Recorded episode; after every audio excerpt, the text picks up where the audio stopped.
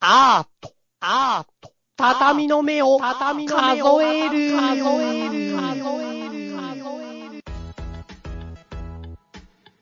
皆さんおはようございます。おはようございます、おはようございます。はい。ウッタさんお元気ですかウッタさ んお前、お前さ、お前今までクソみたいな名前で呼んできたくせに、なんでうんウッタさんってさ、クソみたいな名前で呼んでねえだろ。別にゴルゴとか呼んできたじゃねえかよ い。やいやいや。なのになんでお前あの時、あの時最初の時、ウッタさんって言わないでゴルゴにしたんで、今ウッタさん。いや、あの時は仲良くなれっかなと思って、なんだよ、ウッタさん。なんかあだ名がないと仲良くなれないかなと思ったあの時はゴルゴにつけたけど、ウッタさんだから、その時にウッターさんにしとけば、まだ、まだ違ったのにさ、俺らの未来、俺らの未来が別の未来に行ったのにさ、マジかよ。でも、なんでウッターさんって呼んだか気になった気になった気になった。メールが来てんですよ、実は。へえ。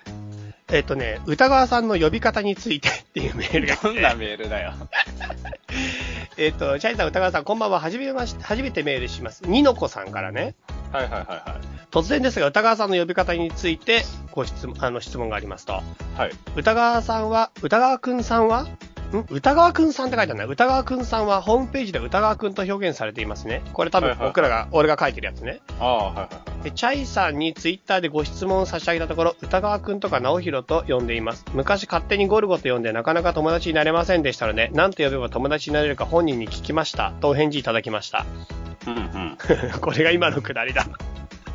うん。 どういうことえ、今のく だり、今のくだりは、じゃあじゃあゴルゴになんでなったかって昔の話ね。ああ、なるほど、なるほど。俺が歌川くんの友達になるために勝手にゴルゴってあだ名つけたけど、そううまくそそいうかなうくそう。て、行かなかったよ。なんて呼べばいいかって聞いたら、歌川か直弘って話になって、うんうん。で、昨日のセカダツの配信では、ユッスーさんから、歌さんと一度呼ばれていて、歌川さんは、特に引っかかることなく自然な感じで会話が続いていました。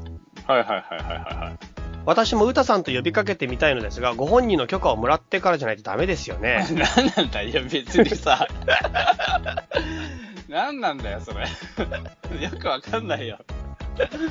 なんだよ。チャイさんは20年間呼んできた友達を今更歌さんなんて呼べるかよと思いますかまた何か他の呼びか呼ばれ方がありますかウッターさんはさすがに不採用ですよ ね。なんて小さい「つ」が入るんだから。せっかく特徴のある名字なんだから省略することなく歌川で呼びたまえと言われ、言われるのを恐れ、恐れを抱きつつの投稿です。検討してみてください。よろしくお願いしますってメールが来たから、はいはいはい、だからウッターさんって呼んだら思いだがから引っかかったんだよ。ちょっとそれさ、それチャイが言うからでしょ。え、だって俺以外誰が呼ぶのウッターさん。いや、だから例えば、なんかその、ちょっと知り合いになった人にう、ん。あの、なんかいきなりあだ名で呼ぶ人いるじゃん。で俺がそれやったんだよね。だからそれ間違ってるんだって。いや、それ、そういう人種が間違ってるって言わんじゃなくて、特にお前の呼び方が間違ってたんだけ ど、その、いきなり名前で呼んでくる人、タイプの人、うん。あの、自己紹介終わってなんか作業してて、しばらくしたら、うんウッドさん、ウッドさん、みたいな。ちょっといいですかみたいな。なんかそういう人いるじゃん。ああ。そういう人がいいきなか、り今の話聞いたらいい感じだよ。すごい。だからそういう人がいきなり言うんだったら、うん。ういきなりウッターさんって呼んできたら、うんあこの人はウッターさんで来たかうん、ぐらいにしか思わないよ。え、だから俺正解 じゃん。俺、正同解じクラスメイトで友達 で、だからさ、ちょちょちょ待ってよ。じゃあ、だからさ、あのさ、同じクラスメートの人人にさ、うんうんすげえ太ってるやつがいて、なんかそそいつと初対面の時に、うん。おいハムとか呼ばないじゃん。いやいやいや、ちょっと待って。待って、それは悪口だもん。おいハムハムそそれ、それは微妙に悪口だって分仲か良るけくど。なろうと思ってって言ってさ。歌川君ゴルゴっぽく、そんなゴルゴの格好顔してだない。からさ、別に俺角刈りでもねえし、眉毛すっごい濃いわけでもないし さ、そうだよ。ゴルゴ要素ないだろ。だから、気になんないし、ハム要素がある人人が、ハムって言われたら気になんだよ。じゃあ、じゃあお前なんだ、その、全然ハム要素ない人にさ、うん。ハムってあだ名つけて嬉しいだって。あ、ゴルゴって響きに気になってんのゴルゴゴルゴってなんかもうかっこよくなくねまあでもゴルゴは究極にかっこいいと思うか、 かっこ悪いと思うかの。だってさ、だもかうら両極端に立つ人物だな。ゴルゴはやってることはかっこいいけど、うん。なんでゴルゴなのって感じしないその名前が。あ、本人の名前がそう。そゴルれゴ。だったらゴおルゴっ前てなんで変じゃ疑なのかっていう。だってゴルゴって変じゃない名前にそこまで意味ないよ、だからそんな。み名ん前なってすげえ大事考なえんだてよねえよ。考えてゴルゴって、だって5とルと5って、なんでもう一回5が出てくるのか、あんまりよくわかんないから、ゴルゴと。いやでもそれは多分、そっちの方の、なんか、あれじゃない人種では多い名前なのかもしれないしさ。ゴルゴって日本人だもん。デューク統合だもん。マジでそうだよ。詳しいな、さすがだな。だからゴルゴってなんだよ。じゃあ、名前じゃないんならなんだよって感じしないえ、だからあだ名なんじゃないのやっぱ。ゴルゴってね。じゃあ、そう、じゃあ、ゴルゴ以前の何かがあったってことでしょその、ゴルゴっていう名前を付けたくなる、なんかあの元の神話があるんだろうなそう、ゴルゴ神話があったでしょ。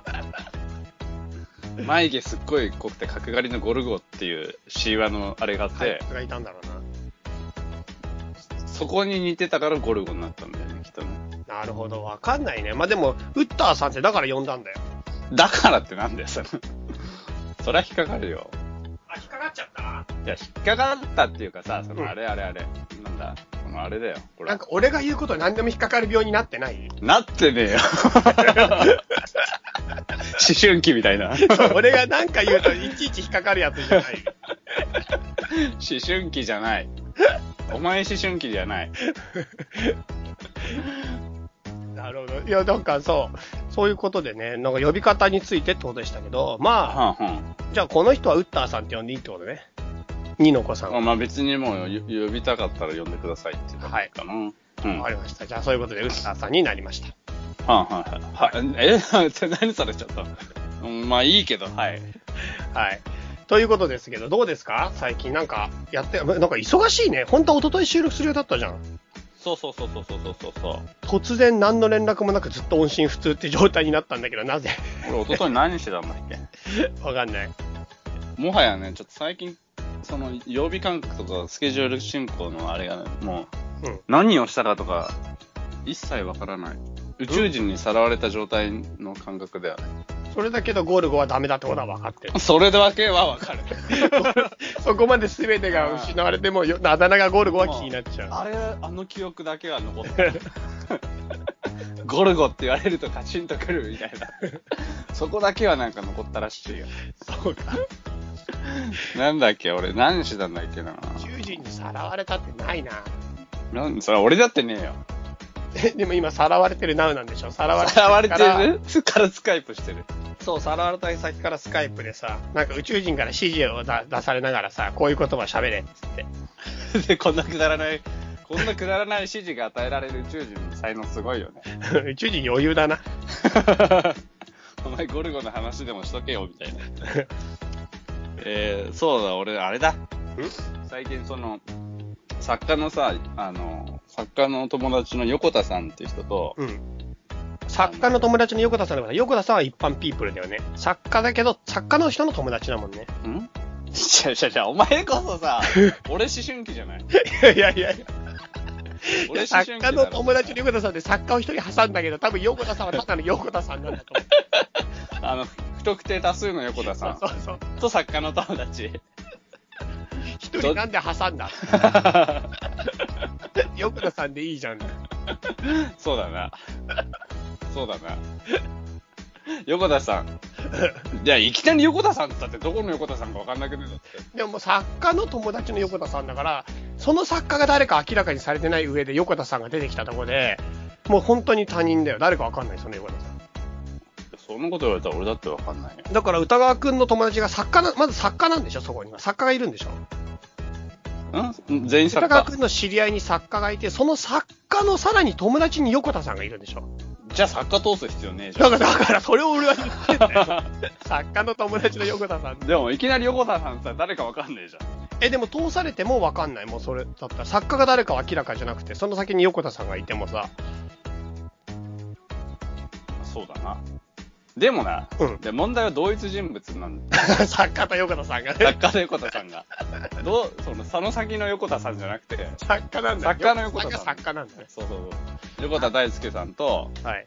あの、北川浩二さんっていう作家がいて、うん。で北川浩二さんっていうのがあのね、毎日犬の T シャツ着てんの。うーん。うん。もうもう会うたび必ず犬の T シャツ着てえ、て、北川さん犬飼ってんの飼ってないんだよ。うーん。猫飼ってんだ よ。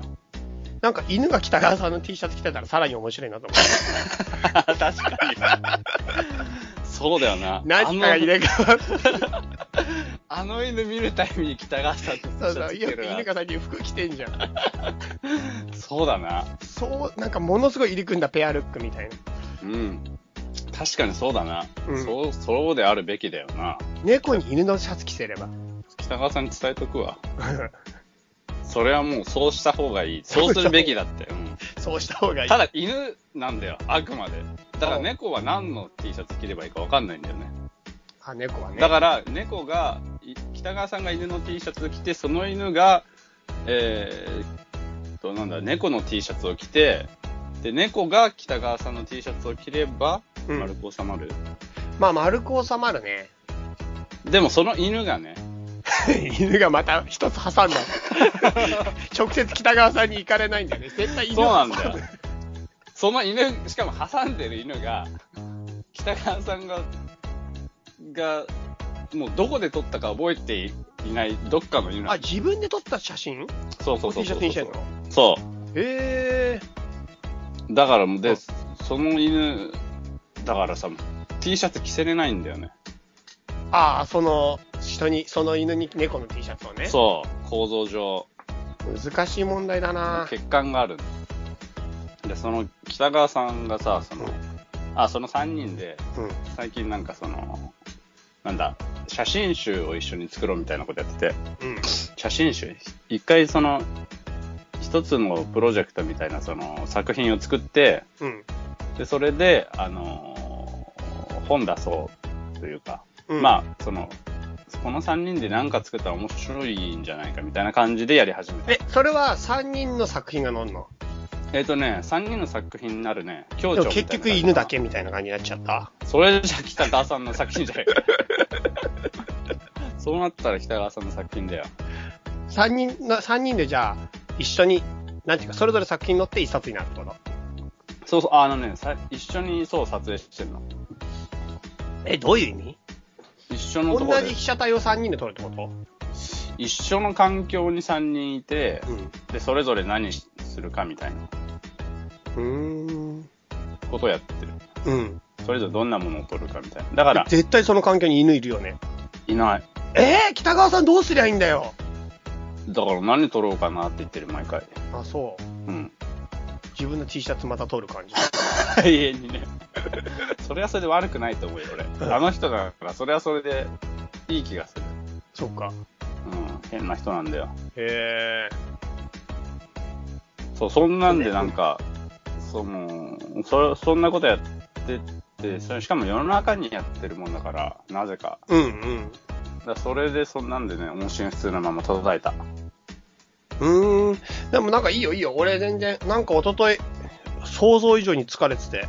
あ、そうなのうん、なんで疲れたの俺もなんかちょっと最近記憶がないんだけど、宇宙人にさらわれたっ宇宙人にさらわれて記憶消されたかも。ていう記憶はあるんだよ ね。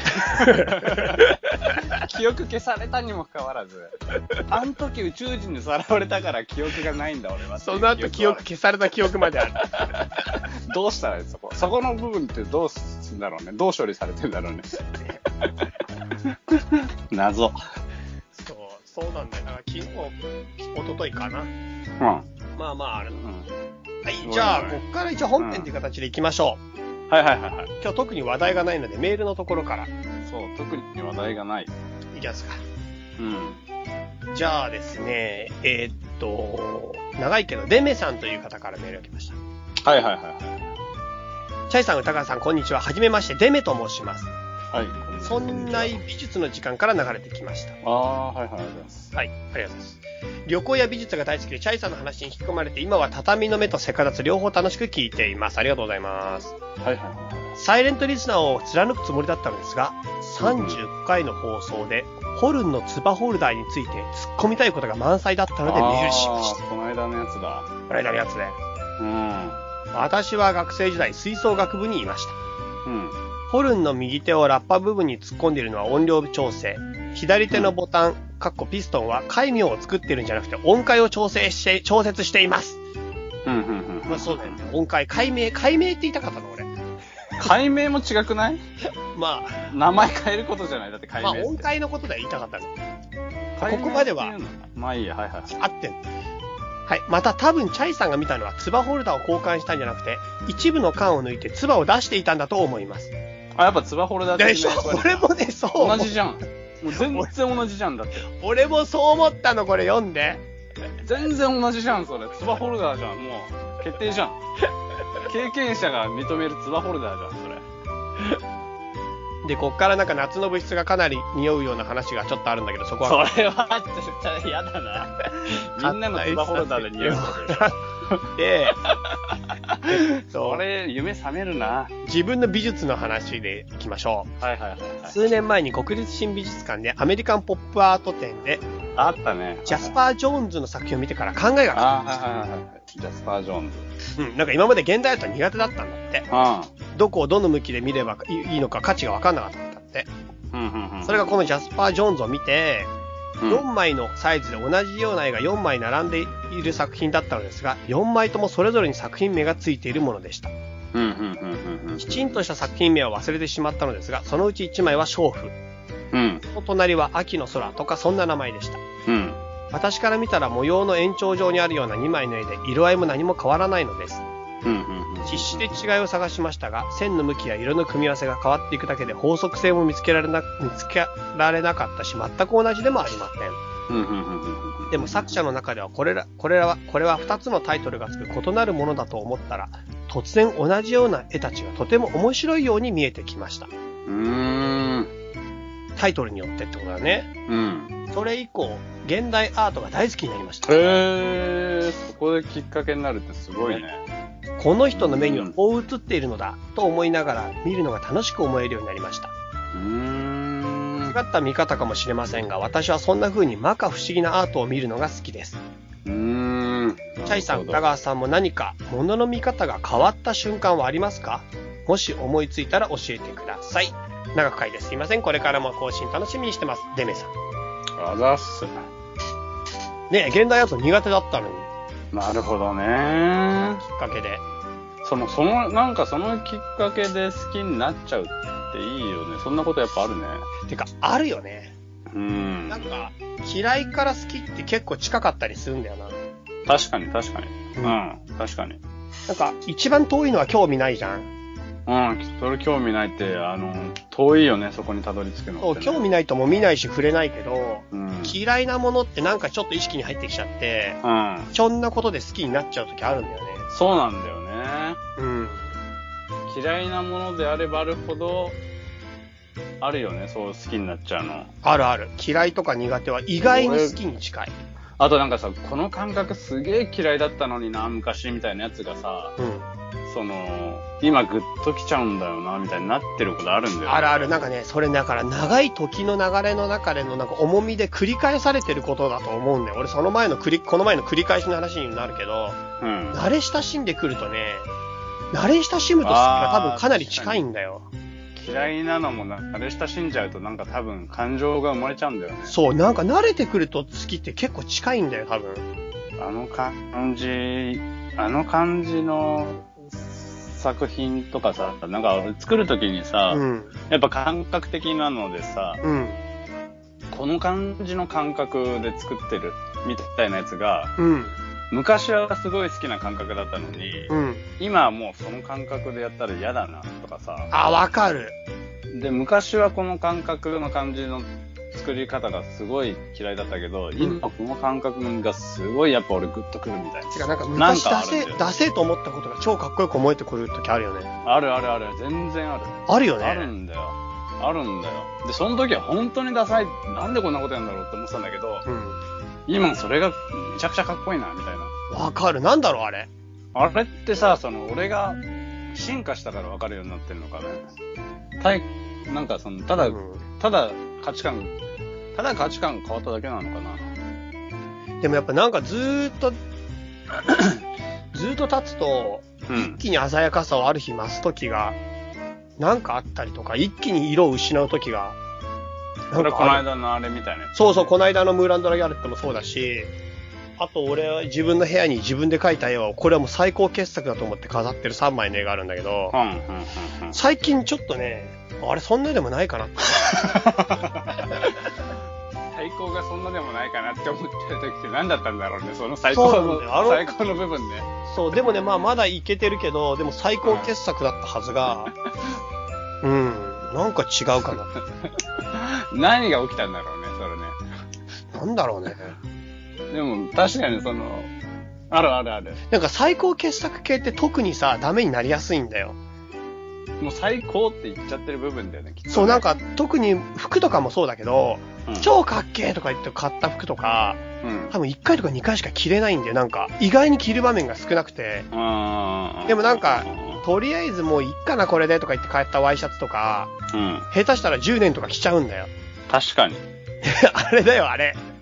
あるよあるってまだあるよつい最近昨日傘買いに行ったんだけど、うんうんなんか昨日ツイッターで実はつぶやいたんだけどさ、あ傘をね、ずーっと10年くらい同じ傘買ってたんだけど、あ同じ傘を買ってたのあ、使ってたんだけど、あえ使ってたの使ってたすごいね GU って知ってるあ自由してる ?GU で500円で買った傘があって、うん社会10人年持つの社会人になったばかりぐらいの時に、はそれで本当にまあなんか折りたたみ傘よりは、あ、折りたたみ、使い捨てのビニ傘よりはいいかなって思うぐらいの感覚で買ったの。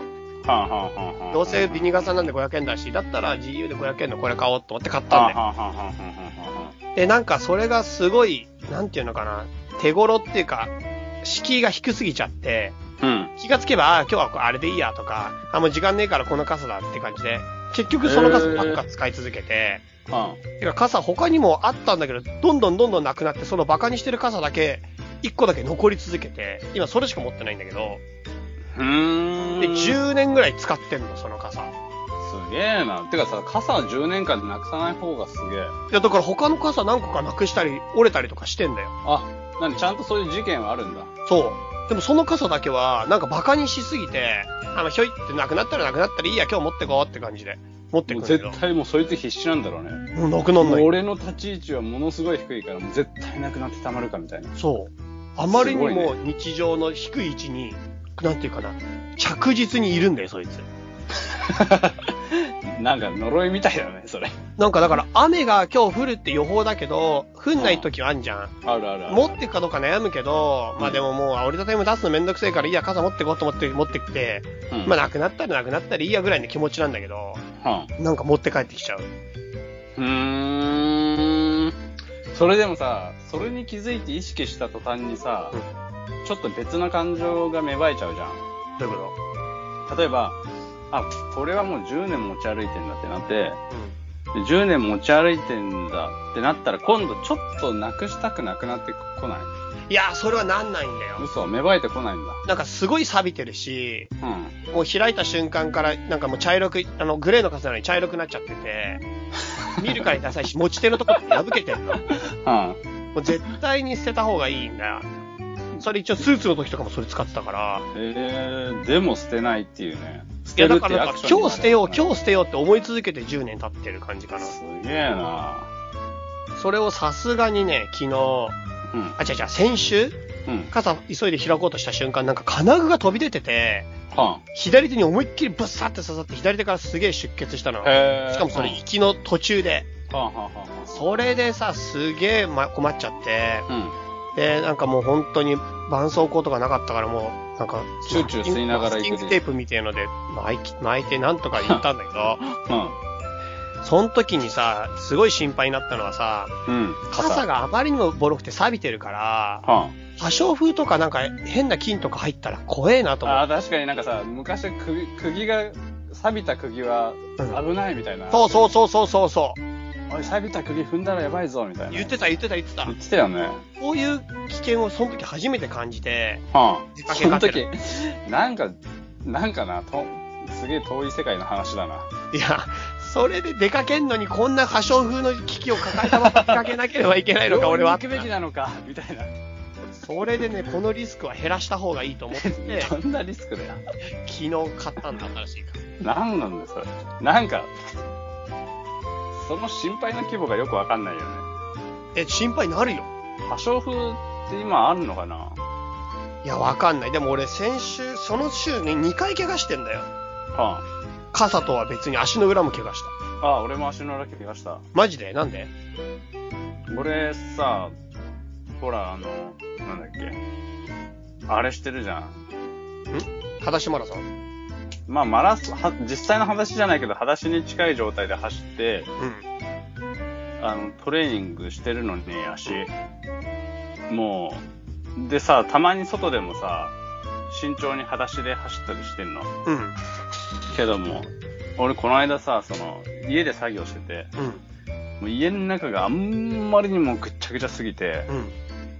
何にも、でももうぐちゃぐちゃの状態がいつもだから、うんもうずいずいずいずいこう歩いてたら、うわ、痛えって思ったの。うん。そしたら、あの、延長コードあんじゃん。うん。延長コードが放り出してやって、コンセントプラグが上を向いて地面に怖やっって、あれにぶっ刺さっそれ結構えぐいね。ああ、あのトラップに引っかかったんだよね。コンセントプラグっていう。えで、足に、足の裏怪我して。えどうやって直したあえっとね、あれあれ、あの、なんか、その、なんだ、あの、絆創膏、あれあんじゃん溜まるやつ。あのさ、肌みたいになる絆創そ膏。うそうそうそう。俺もそれああれれしかないと思ったんで、あれす、あれなんだよ。あれすげえんだよ。あのー、昔の絆創膏じゃなくてね、そう完全防水のあの絆創膏しかないよね、足の裏怪我したら。あれしかない。俺もそう思ってさ。それまでは、その、一日俺ちょっとそのままだったの。うん。めんどくさくて。うん。うん。で、それで仕事行ってたら、やっぱかあ痛くてかばうからちょっと変な歩き方になってあ、わかるわかる。俺す左、げえ痛いんだよ、うん左足痛くなる。右怪我し俺もね、嘘。俺ね、左足痛めて、変な歩き方して、どこ痛くなったか忘れてたけど、変なとこ痛くなったよ。た。うん。うん。だけど、あの絆創膏貼ってちょっとしたら、うん。足つくのも痛くなくなってんだよね。そう、なんか俺、あの絆創膏のおかげでもう、今は治ったけど、あれす、あれすごい、足の裏用だなと思った。ねえ、足の裏にぴったりだよね。ぴったりだよ。だって他の絆創膏って毎日消毒して、毎日取り替えて、それでもなかなか治んないもん足の裏は。治んないよね。うんそう、使うから。そう。足の裏って使うからね。そうですね。そう、あれはすごい。結局、物の見方が変わった瞬間は、あ絆創膏貼った時だね。そうだね、あれがすごいなって思う。 あの絆創膏あれではもす本ごい当革命だよね。もう本当にすごいと思うよ、俺。あれ革、俺本当に久しぶりに絆創膏革命が、もう初めて絆創膏市場起きたんじゃないかぐらい本当。思った。あれはもう賞、賞を取ってもいいと思う、あれ。ねあの絆創膏。あれすごいよな。ジジョョンンソソンンジョンソン、デンマーク製だって俺買ったの。え、あれって日本が開発したあれじゃないのいや俺の中でなんとなく日本の独自技術だと思ってたんだけでもあれね、俺はデンマーク製っていうのを見てしまっど。まあ、デンマーク人が開発したんだね。た。多分北欧たまにすごいことやってんからね、医療は。あ、そうなんだ。うん。革命だよね、あれ、本当に、あれ革。命だよ、あれは医。療革命だよね。はい。ということうで、ん絆創膏革命でした。うん。はい。あとはじゃあもうちょっと行きましょうか。うんうんうんえっと、チャマ正式に誕生、ここまで意味あるデザインをされた可愛いマスコットがいただろうか、相模原市公認キャラクター、待ったなし。というこ とで、えっと、コリショウのチャイさん、今度は僕と一緒に椅子にこだわってみませんかお先にどうぞネーム、フリマニさんからです。えな、何の話だったの、結なんか題名は長かったけど、局。うん。フリマあニさこんれ題名今今今題題名名と自分の名前。ああ、なるほど。僕がですね、ホームページの方で公開したチャイネクストの公式キャラクターでチャマというのがあるんですけど、ああ、見た見た。見ましたうん。あれについてフリマニさんだけが反応してくれました、メールで。おー、唯一ね。はい。うんうんということで、えっ、とね、その中でね、いろいろも書いてくださったんだけど、うんうん。うんうんと今第1号がチャマなんだけど、うんうん。うん。第2号歌川さんデザイン考えてみませんかって提案が来てますよ。あれね、俺が第2号考えるのって書いてあるよ、ここには。うん、うん、うん、うん。ていう何を、う話ん。あ、という話か。うん。何を考えるのえ、キャラクタ何のキャラクターだよ。ー。えだから、何のキャラクター考えるんだよって感じしないそれ。そのさ、もう、キャラクターを考えませんかでさ、その、何一つヒントがないというかさ、その、一応ね、何俺の動物候補としてああ、ツイッターの以前のプロフィール画像の小鹿、俺のツイッターの画像が小鹿だったのと、あと、チャイネクストの紹介画像のロバあたりが浮かび上がりましたって言ってうん、うる。ん、うん。ロバうん。ロバーながんだっけ自己紹介の画像なんだ。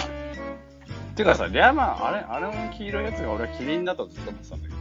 あ、あれのキリンもあんの長い、もっと首が長いのはキリン。うーん。あれ、あれリャマなんだけど、あれより、多分、もっともっともっと首長くしてる。首長って呼んでるんだけど、俺の中では。なんなんキリンって呼んでやれよ。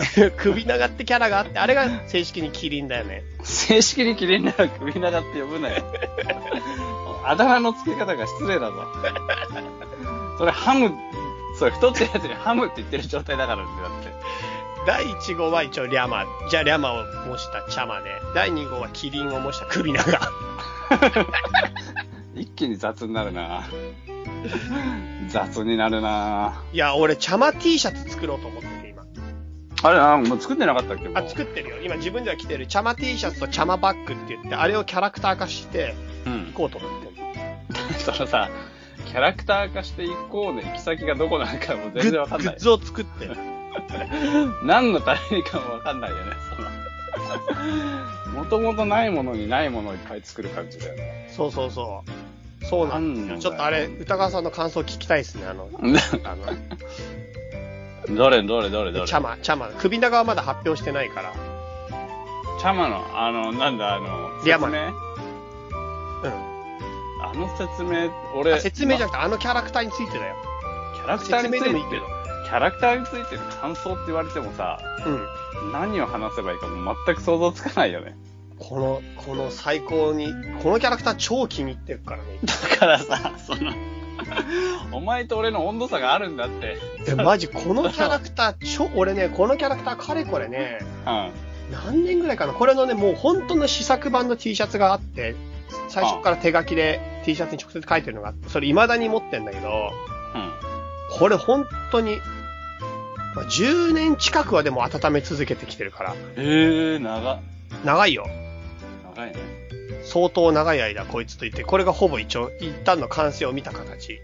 うーん。首長もだかからまだ温め続けてる最中だから発表にまで至らないの。ら。何、あと何年かかるんだろう。まあ、首長でももう結構いい線来てるから、うん。もう少ししたらだけど、体の色がまだ決まんないんだよ。そうかそうかそうか。黄色じゃダメなの。黄色にブツブツじゃん。ブツブツ入れるとちょっとね、急にね、難しくなるんだよ。へえ、あ、そう、ブツブツの位置なんか可愛くなくなる。一色じゃなへーい。そうなんだ。なんだろう、キャラクター論にそういうのあんのかな。わかんない。なんか顔の近くにブツブツはやっぱつけたくないとかさ、うん、うん、うん、うん、うん。なるほどね。そうなんですよ。確かに顔のどの位置にブツブツが来るかってちょっと悩みそうだね、実際。なんかわかんないけど、顔の、顔ってやっぱりすごいデリケートで、うん。うん。髭とかも描くだけでもやっぱそれが汚く見えちゃったりするし、確かに表情に関わるし、うん。むずいかもね。そうなんだよね。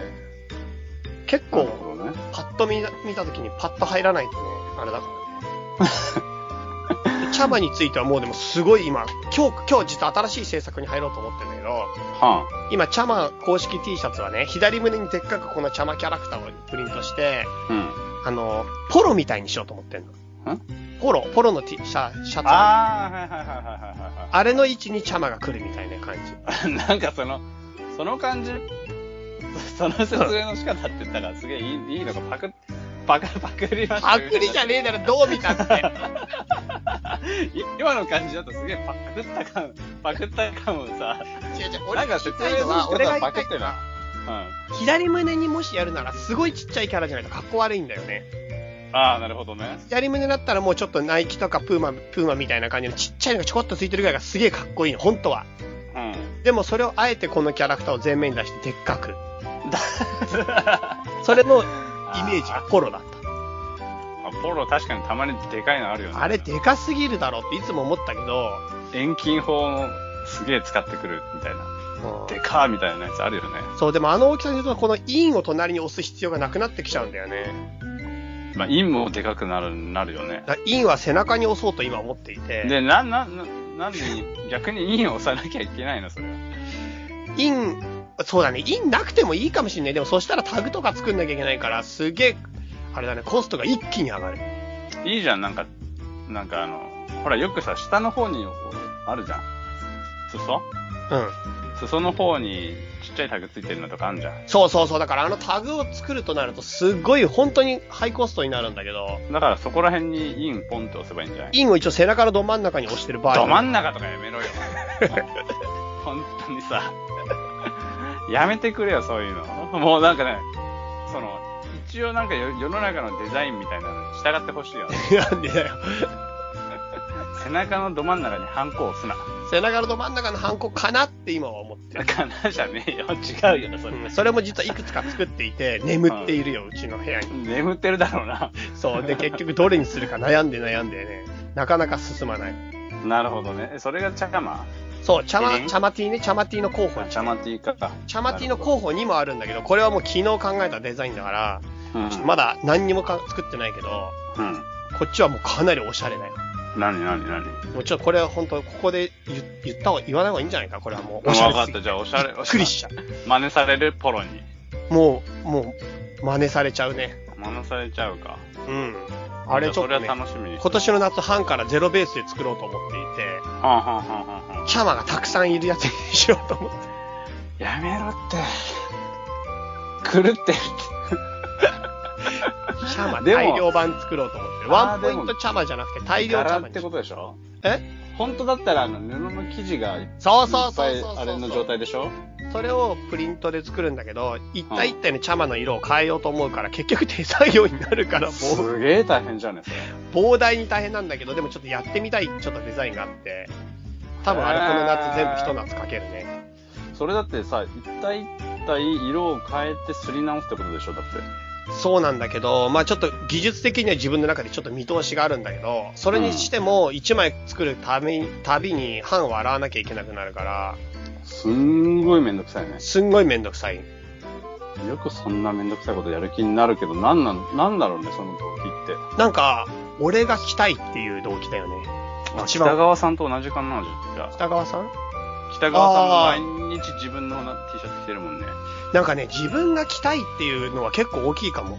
うーん。この茶マティを着たいとか、茶マバッグも、俺ね、茶マバッグ今使っててさ、うん。いろんなとこ行くたびに茶マバッグと一緒に写真撮ったのツイッターにアップしてきゃ面白いんじゃないかと思ってんだけど、ああ、なるほどね茶。マが出かけてるみたいな。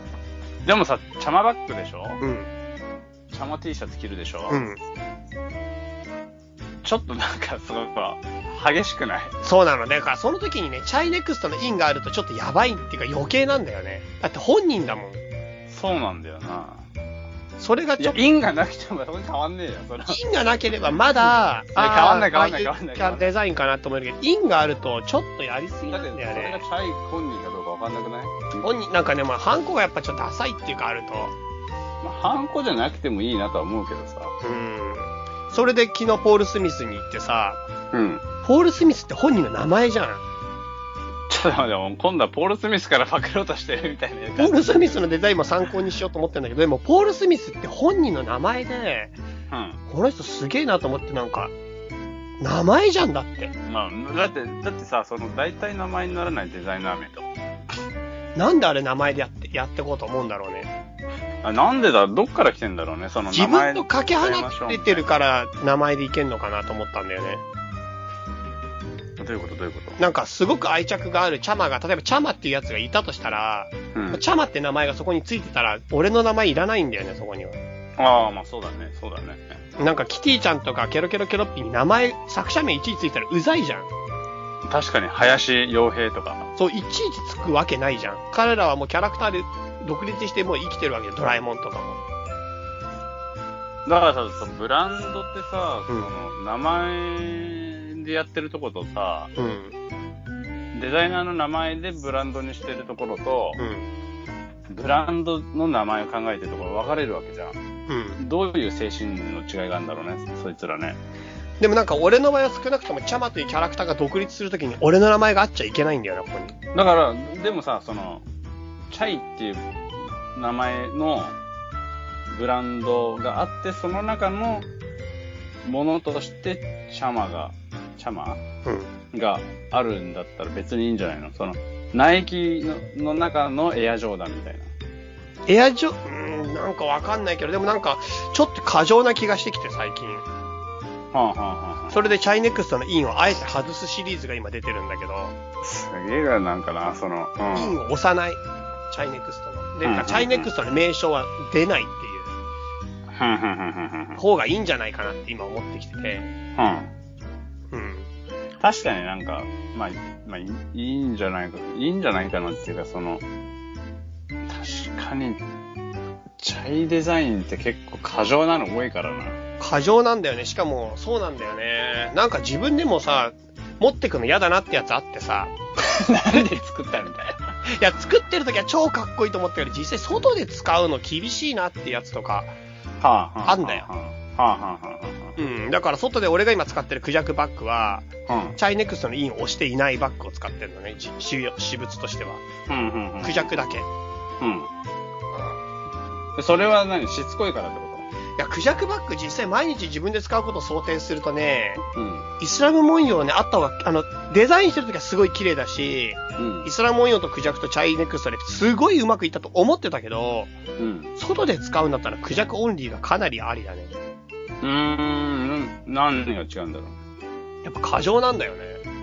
う。外で過剰なんだよ。技術には綺麗だけど、私物私物として毎日使うにはちょっと耐えられない。確かに、チャイ過剰になるからな。だからチャマバッグはちょうどいいんだよ。チャマしかいないから。まあ、そうだけど、確チャマとチャイネクストのインがあったとしても、シンプルだね。かに。そうただ、か。チャマティーにチャイネクストのインはない。ない方がいなんでい。いや、なんかこれはちょっとやっぱ、ちょっと過剰。っうーん。ていうせめぎ合いを毎日やってる最近。地味なせめぎ合いだよね、なんかね。そう、しかも誰から別に求められてるわけでもアドバイスがあるわけでも何でもないのに、一人で自分の中で悶々とぐるぐると、これやりすぎたなとか、確かに。こうだなとかやってる。何なんだろうね、そういう行為って。そう、なんか服屋になりたいんですかって最近聞かれた。へえ。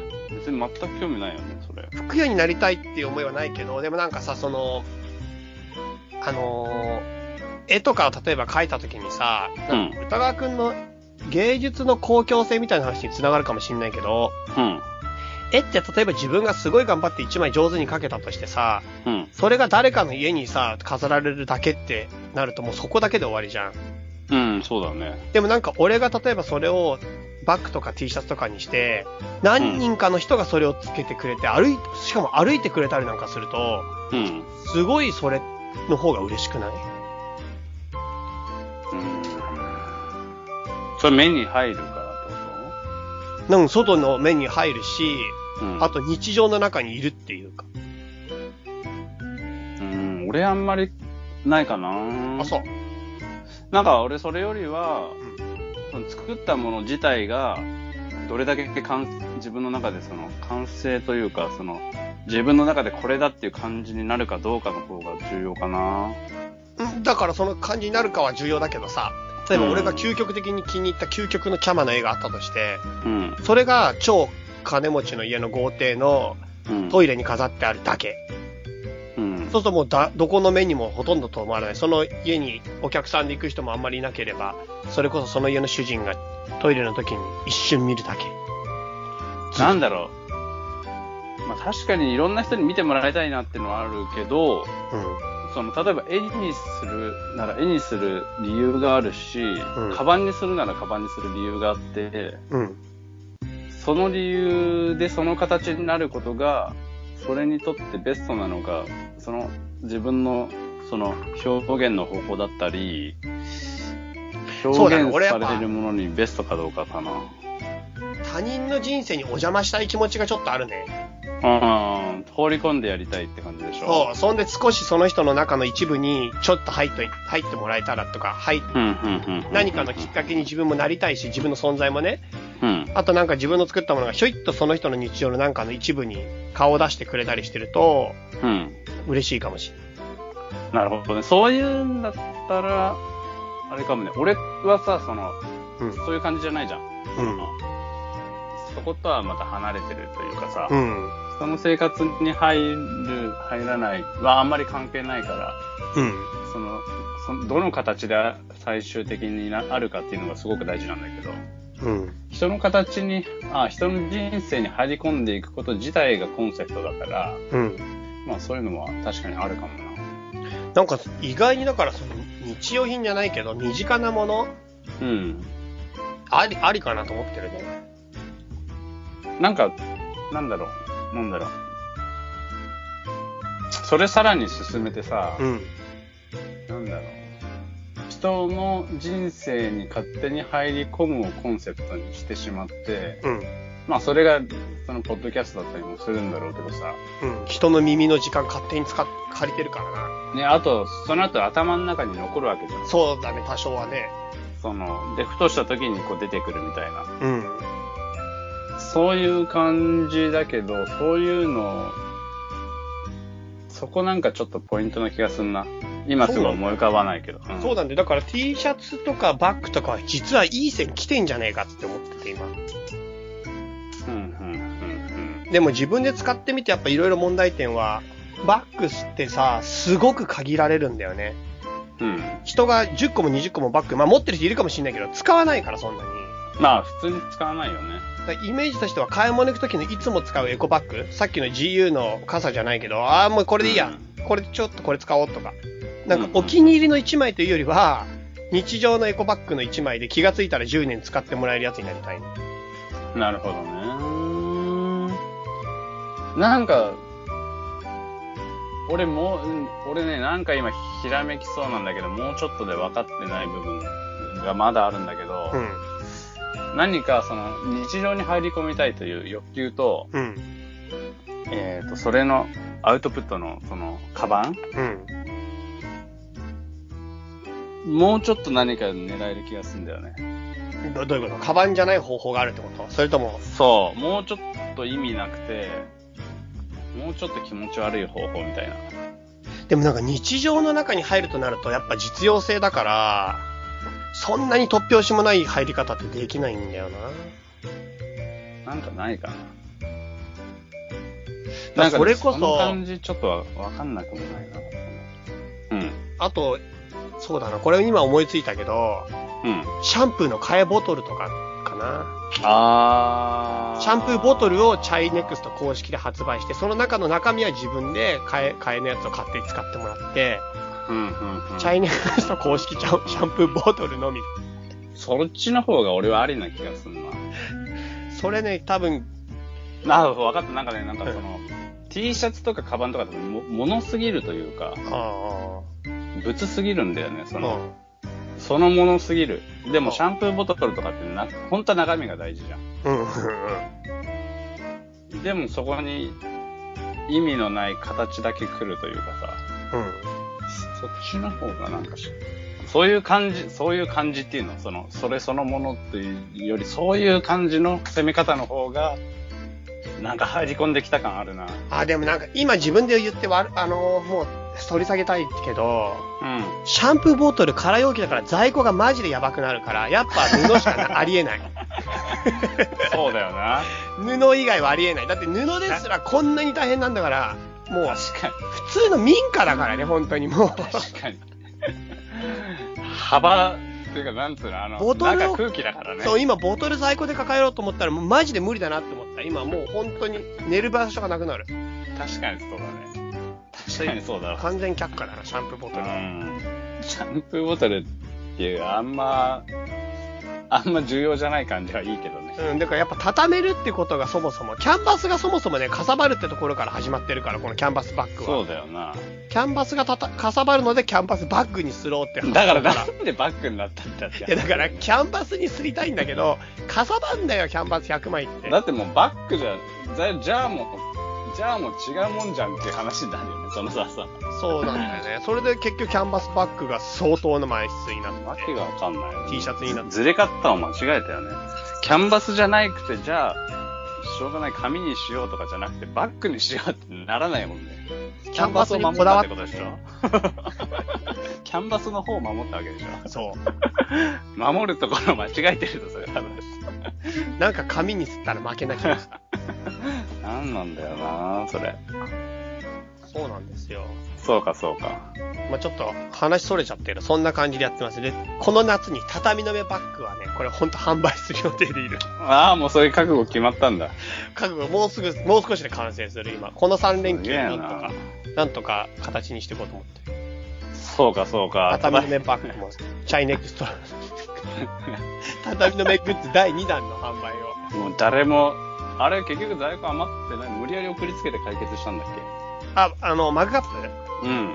マグカップ無理やり送りつけて解決して、うん、うちょっとん。全部はけた。はけたっていうか、なんかな、それ。 ほんとはけた感あるよね。あれね、すごい赤字だったけどな。もうそうだろうな。でも絶対そうでしょ。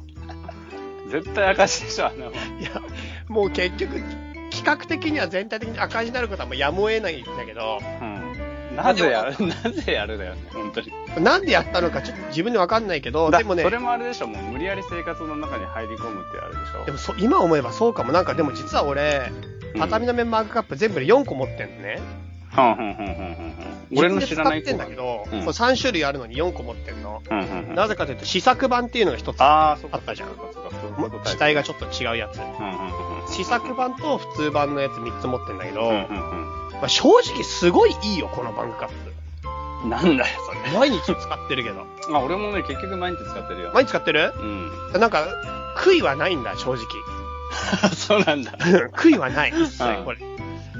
なるほどね。うん、めっちゃ入るし、すごい飲めるし、本当に毎日使ってるかうら、ん全然悔いがないから、なんうんか、うんうん赤字になっても、なんかやりたかったことがちゃんとやれたってそいうう、晴れやかな気分。晴れやかな赤字だうね。ん。なるほどね。赤は赤でも晴れやかな方だ。そう。うそういう、あれだよ、T シャツとバッグだから次も行こうと思ってるから。ん。そうかね、何 ?T シャツも、じゃあ予定しあるんだ。もしか T しシャたツら。も50枚買っちゃった。何なんだろうね。 T シャツは本当にやばいよ。すげえ単価高えから。で、バッグの方が安いのバッグのやつで。うん、だあ、っそてうなバんッだ。グしかもサイズもしかも、い一あ、そワうンサかイズサイズ揃えたら。だから T シャツもフリーサイズでいいじゃん。いやいやいやいや、俺は S サイズしか着れないから。いいよ、もう。俺が着れないと意味ないんだから。だって俺のために何なんだろう、わがままな。フリーサイズ人超ので生かい。い活に入り込むんじゃねえのかよ。やいや、でもまずは俺の、俺が着たいんだよ。なるほどね。本当なはるほど全部ね。 S でもいいかなって思ったんだけど、うん。でもなんか、例えば結構身近な知り合いに L サイズの人が結構いて、うん、うん、うん。あなんか意外に L も需要があるなってもう思う。俺 T シャツ、こんな背小さいのに L サイズだよ。マジでそうだよ。ヒップホップの意識高すぎるだろ。だって意識高いんだもん、俺。マジかよ。うん。で、しかも L サイズ、L サイあズ。 M サイズの人も結構いたんだよ、周りに。なんか L サイズ。 S か分かんなくて M にするっていう判断も結構あるみたい。なんかね、S かわかん、あ、なんか、多分 S でも全然入るんだけど、S のぴったりする感じがちょっと恥ずかしいなって思って、うん。で、M、じゃあ M かなってなったら、M だと、なんか普通サイズすぎて恥ずかしいなって思っマジか。て、で、L にした。俺も S か XS しか着ない。なんでなんでめっちゃ張り付かない。なんか、ダボダボした感じがすっごい恥ずかしい。嘘。なんか俺逆だガなリガリし。てるのがバレるのが嫌なの。とにかくガリガリしてるのがバレたくあなー確かにガリガリガリさって出るよねでかい方がねい。痩せてると思われるのが嫌だから、でもヒップホップ好きとは思われないよ それはそれいいのえそれはいいヒップホップ好きと思われなくてもいいね。あそうなんだでもなんか S サイズでさ、それこそ、一昨日ポール・スミスにいた時に、うん S サイズしか着ないと思ったから S サイズ、このシャツを試し着したんだけど、 うんもうピッチピチだね。あの、あのブラン、ブランドによるね。だから俺いつまあそもりゃそうだよそりゃそう考だよえないで、いつも大体 SSS って感じで買ってたんだけど、なんかちょっと、その時はさ、高、高いじゃん、あそこ。うん高いねだから、試し、試着しないんだけど、うん空いてたし、店も、うんあ、ちょっとやっぱ試着し、たまにはしようと思って、たまに、初めてっていうか、久しぶりに試着したけど、試着してよかったよ。うんよかったよねじゃあなんかもうピッタピタのやつをピタ着ピ るタだったから、M 買った。そうだよなそう、あれは本当にピタピタのや M、つを着てもな S はやばいと思った。うーん確かに確かにそうだズボンとかありえないぐらい細くないえいやいやいや履いたことない履いたことないいやもうスパッツかっていうぐらい細くて、で、俺もうズボンはさすがに買うのやめ た。あまりに細いから恥ずかしくて。 じゃあ、その感じ、その感じ、その感じ。え、てか、S であのほどだ、でも俺しか入んないと思うよ、あれ本当に。すごい。俺超足細いからね。その俺がピッチピチになって、うん S サイズでななんかもうだから、俺はしあれでしゃがんだりとか屈伸できるけど、う本当に普通にだったらお尻ビリっていくと思うよ、あれ。ん。うーん。まあ、そうだよ、あれがススーツっていうか、スーツ生地のさ、ズボンだったの。それすごいかっこいいなと思って、え、スーツなんだ。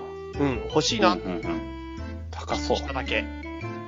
そうそう、高いんだよ。高いから、もう、ほんと安易なことはできないから、そうだよね。緊密にやろうと思って、結局すごいピッチピチで引いて、あの、引いた他ののやつも確認せずに買うのやめたも ん、一切。こんなの無理だよ、無理だよ。まあ確かに、確かにスーツで、スーツでズボンだけ異様にピッタピタで細かったら変なやつっぽいもんね。あーまあそう。それでもうスーツっていうか上下あるけど、スーツとして買いたいんじゃなくて、下だけ欲しかったのね。うーん、なるほどね。そうそうそう。そうかあれ、そほうんとか引いたよ。だからなんか、やばいなと思った。ずっと S だと思ったけど、うん S って言って、S の、なんていうかな、店の言いなりに S 買うと、あすーげえやばい。 S, S には S でも、うん。うん。ほんとド S か、そちょっと S ぐらいか、うあれがあるんだよね、多分ね。すごいあるね。あれ、本当にある。そういうことだね。最なるほど近ね知ったことは。はい。そとかいうわけ。じゃあ、もういちょっと読みますか。新一と申します。うん。旅旅プロジェクトのポッドキャストが好きで、いろいろ聞いて回ってるうちにこのラジオを発見しました。はいはい、ありがとうございます。初めは軽く聞き流し程度に聞いていたのですが、いつの間にか毎日聞いて、今ではすっかりハマっております。うんうんうん、ありがとうございます。毎日聞くってどういうことだと思うだからさ、365個も出てないんだよね。そうなんだよ。俺らの話。そうなんだよ。毎日聞けないじゃん、それ。そうなんだよ。嘘つかれてるのかな まあ嘘をついてるか、なんか他のラジオを畳の目と勘違いしてるか。毎日更新されてるや つ。畳のね、ほんと面白いなーって言って、全然違うやつ聞いてるの。ここにメールくれてるけど、実は違うラジオで盛り上がってるかもしれそうかも。そういう罠かもね。ない。そうなんだよね。普通に JWAVE のラジオとか聞いてんのかもしれないし。すげえよかったっつってメールくれたの。そうか。そういうことか。はい。じゃあちょっと少し端折らせてもらって、 うん。終わりみたいな。どの回で話されていたか覚えていませんが、以前アート作品のコンセプトやテーマについて話されている回があったかと思います。うんうんうんえーっと、アート作品を見たとき、その人が受けた印象や感動が全てで、作品がどういったコンセプトで作られたか、その作品が持っているテーマ性などは関係なく直感的に見ることが大切だと思っていましたが、うん。はい。自分で作るときにコンセプトやテーマを持って作ることの大切さを感じています。うんうんうんコンセプトやテーマを持つことによって一貫性のようなものが生まれ、その一貫性が作品に力を与えるような気がしています。うん。うんうんうんただそのコンセプトが見た人にそのまま伝わるかどうかは特に大切ではないと思っております。うん。うんうんアートは言葉だけでは伝わらないものもたくさん伝わるので言葉で説明するのは難しいのですが、とあって、うんうんうんうん。歌川さんに質問は、はいはいはいはい。自分が作品を作っている時に、うん。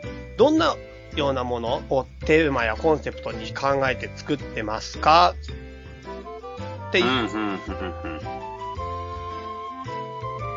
まあ大きく分けて話としてはテーマやコンセプトって人に伝わんないよねって伝わんないもんでいいんすかねっていうのとあとは歌川さんはじゃあ具体的にそういうの持ってどんなことを持ってやってますかってことだねうーん、でももうその人はちょっとコンセプトの大事さを気づいてるわけでしょ。そうだねこの自身も少し制作をしてるような感じですようん。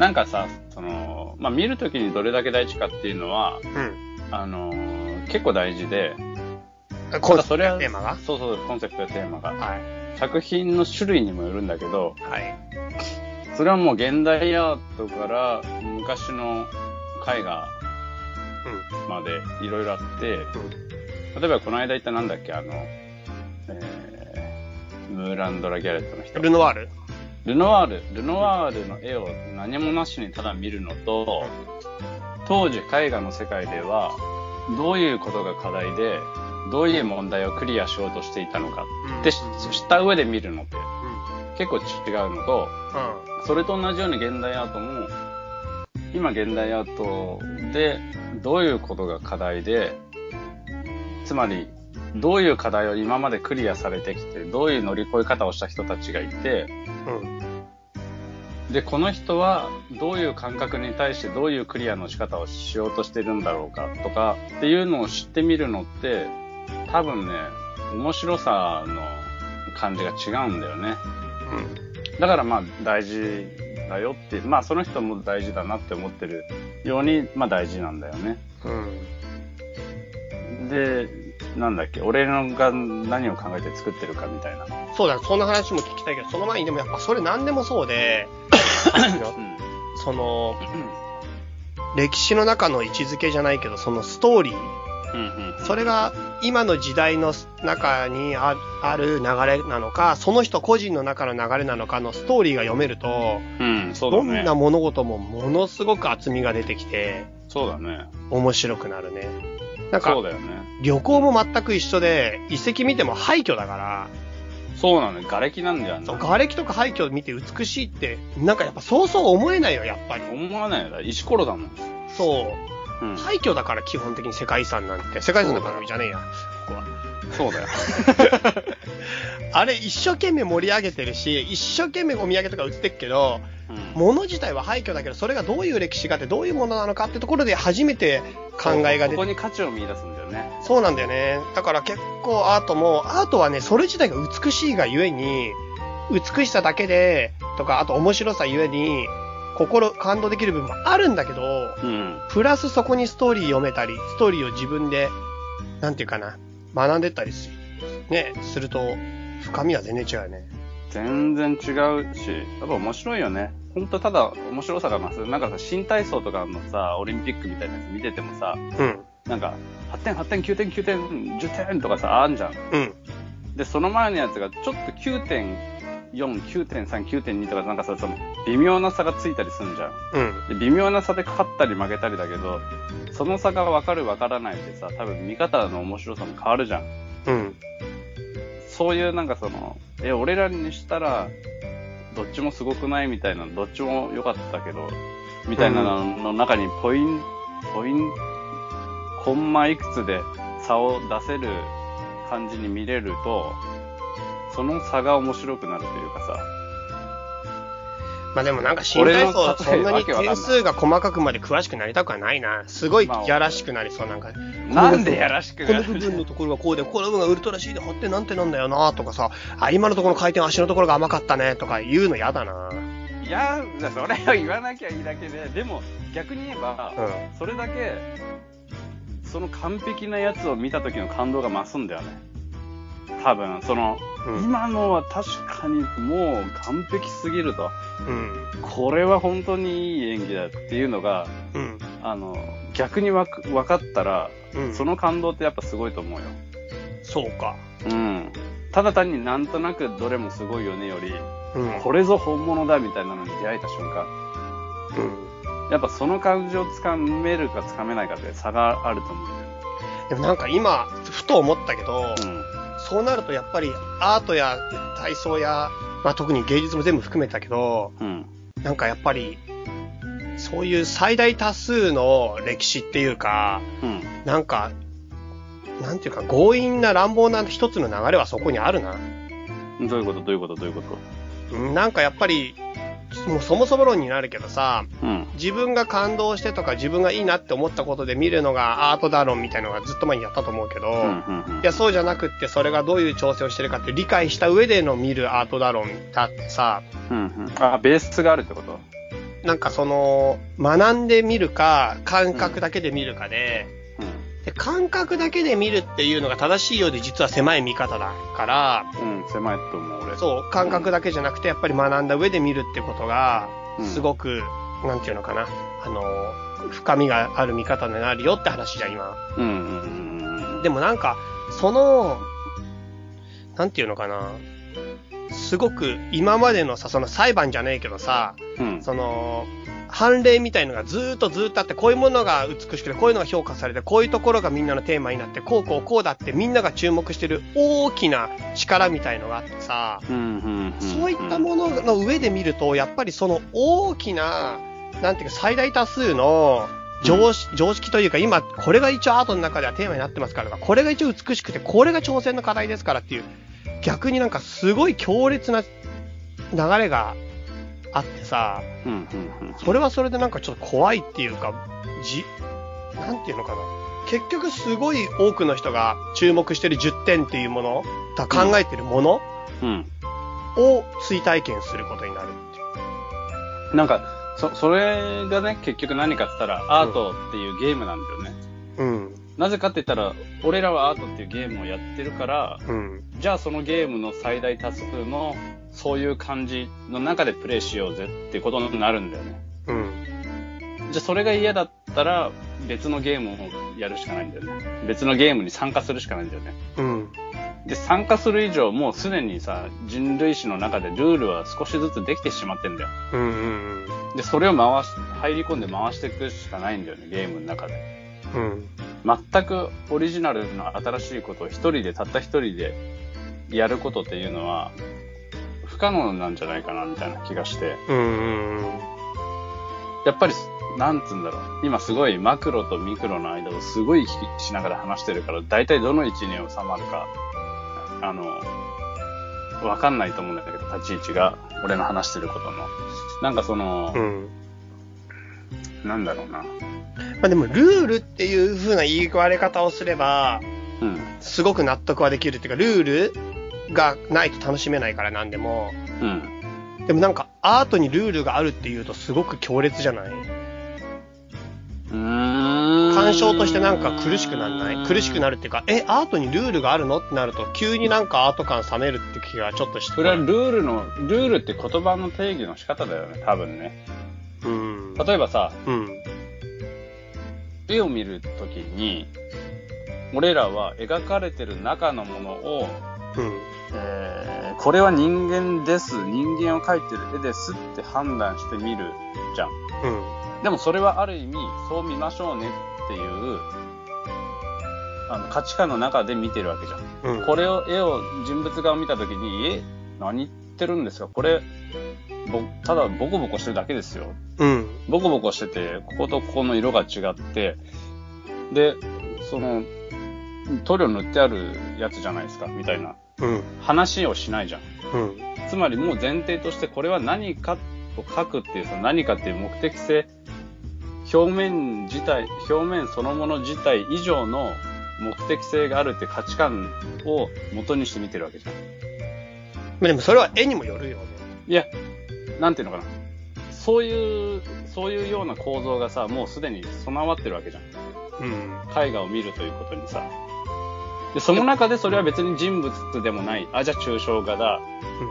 つまり、この中から物を読み取る必要はなく、えーこれをただ模様として見ればいいんだとかっていう風な違いが出てくるし、うん。うん。そもそもそれを絵画だとして見るっていうところ自体の構造もあるわけじゃん。うん。そういうのを全て、そういう構造性をルールと言ってしまう、言ってしまってるだけの話であって、うん。それは強制してるとか強制してないというより、そういう価値観で物事が回っているっていうような意味でのルールなんだよね。誰かが審判がいて監督がいて決めてるわけではない。出来上がってしまったんだよね、そういうルール、そういうのって。だから、うんアートというものも、ルールに従って見るって言った時のルールっていうのは、ある種のそういう価値観の構造にのっとって、それらを見ていくんだよね。で、その構造っていうのは、人間がアートをやる上で少しずつ組み立てられてきたものだから、なんていうの宗教と同じでさ、うん。無駄がないというか、無駄があるかもしれないけど、その意味がないわけではないというかさ、うん。ある種の傾向があって、そうやって人が、こうやってちょこちょこちょこちょこ組み立てていった結果の塊だからさ、構造体だからさ、うん。誰かが決めたとかじゃなくて、そうなってったもんなんだよね。なるほど。なんか、んそうだな。いや、俺、正直に言うと別に、歌川くんの、側の立場っていうか、僕はさっき言ったように世界史を学んで遺跡見ないって意味ないと思って、見えないかから、ら、うんやっぱある程度の学びっていうか、その学んでる目で見るものと、感覚だけで見るものって全然違う。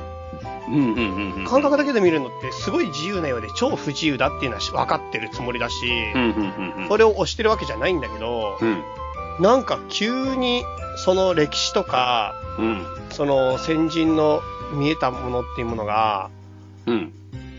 強烈な流れで、うん、うん、うん。なんかもう入ったらそこに飲み込まれ、飲み込まれるっていうか、そのまま流れに乗るしかないんじゃないかなっていうふうに、一瞬思えたんだよね。それがうー頭に。ん、なるほどね。俺もそれやってることなんだけど、だからこの恐怖感は何だろうって思ったの。うーん、なんだろなんう。か、ね自分の感覚だけで見ることが自由じゃないのは多分本当なんだよね。それだけが、それって自由に、一番自由に見えることって多分本当に不自由だよね。うん、俺はそれを全然自由に思えないっていうか、たかたかだか何十年の人生で、そんなに素晴らしい考えが抱けるほど。俺も、俺まさ冴えにてなそいれは激しく同意なんだけどう、ん。なぜか急に今、ふと、その恐怖ってことでしょ、問題は。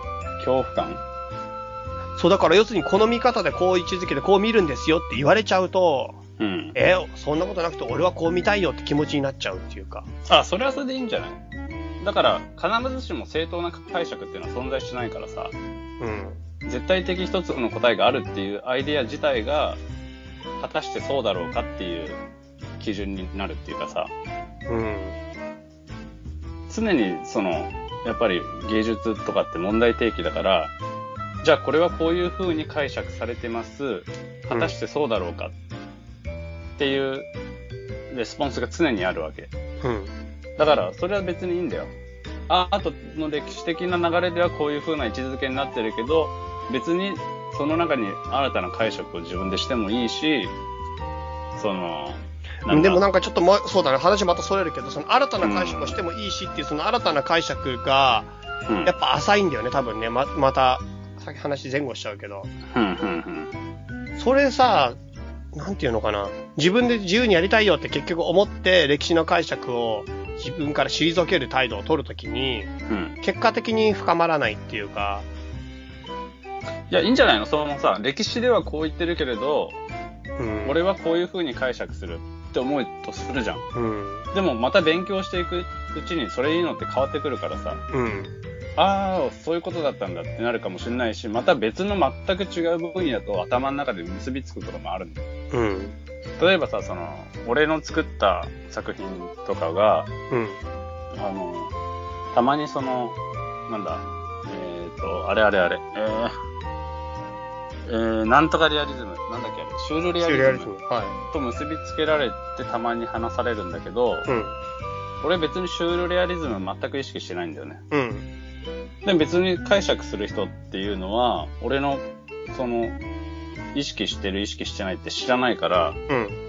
その中のこういうものと、その、こういう手法と非常によく似ているとか、うん。こういうそのシュールリアリズムが当時行われてきたこの発想の感じと彼のやってることがリンクするみたいな風に勝手にこう解釈をどんどん重ねていくんだよね。うん。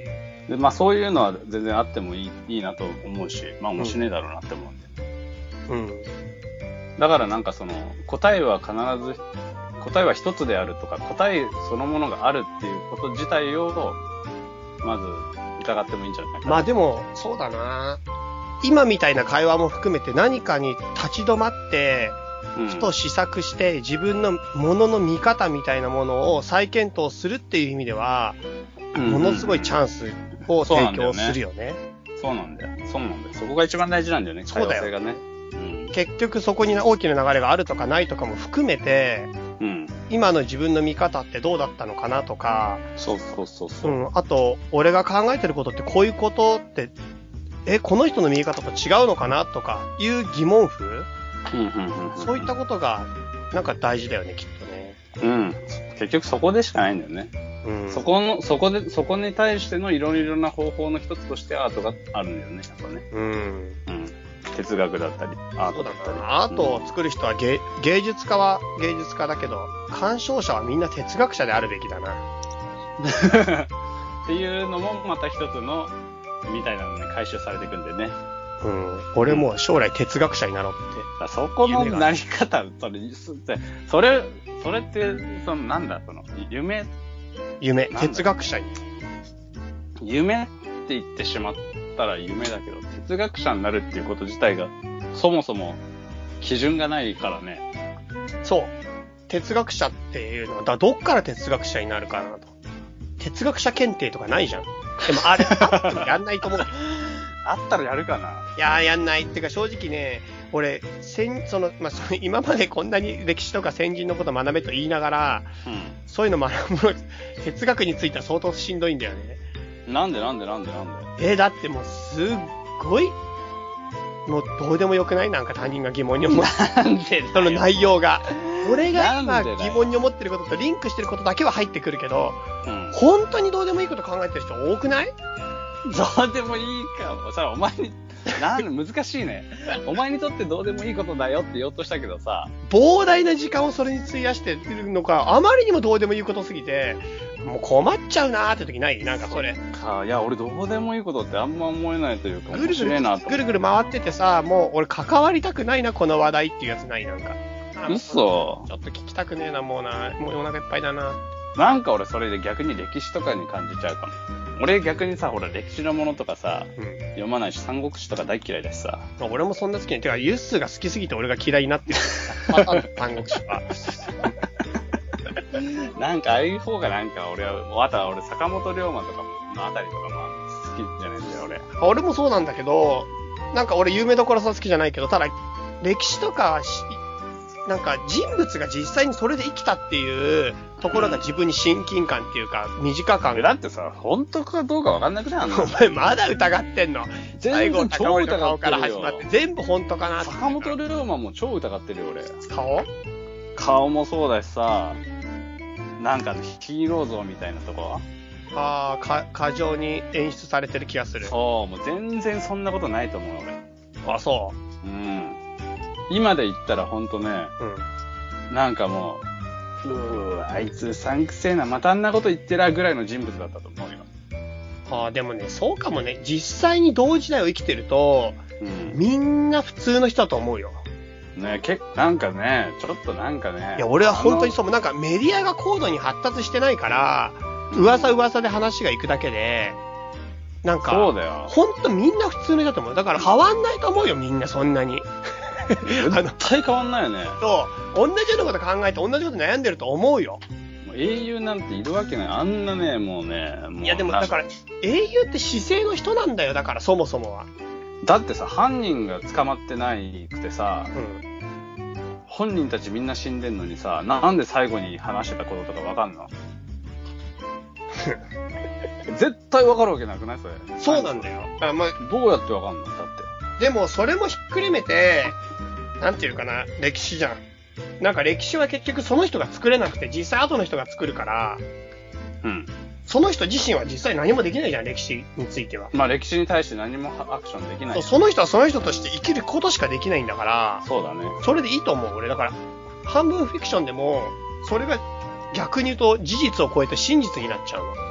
へえ。なんか俺もうそこら辺の感じがね、あそこら辺嫌いなん嫌いになっちゃったんだよ、なんか。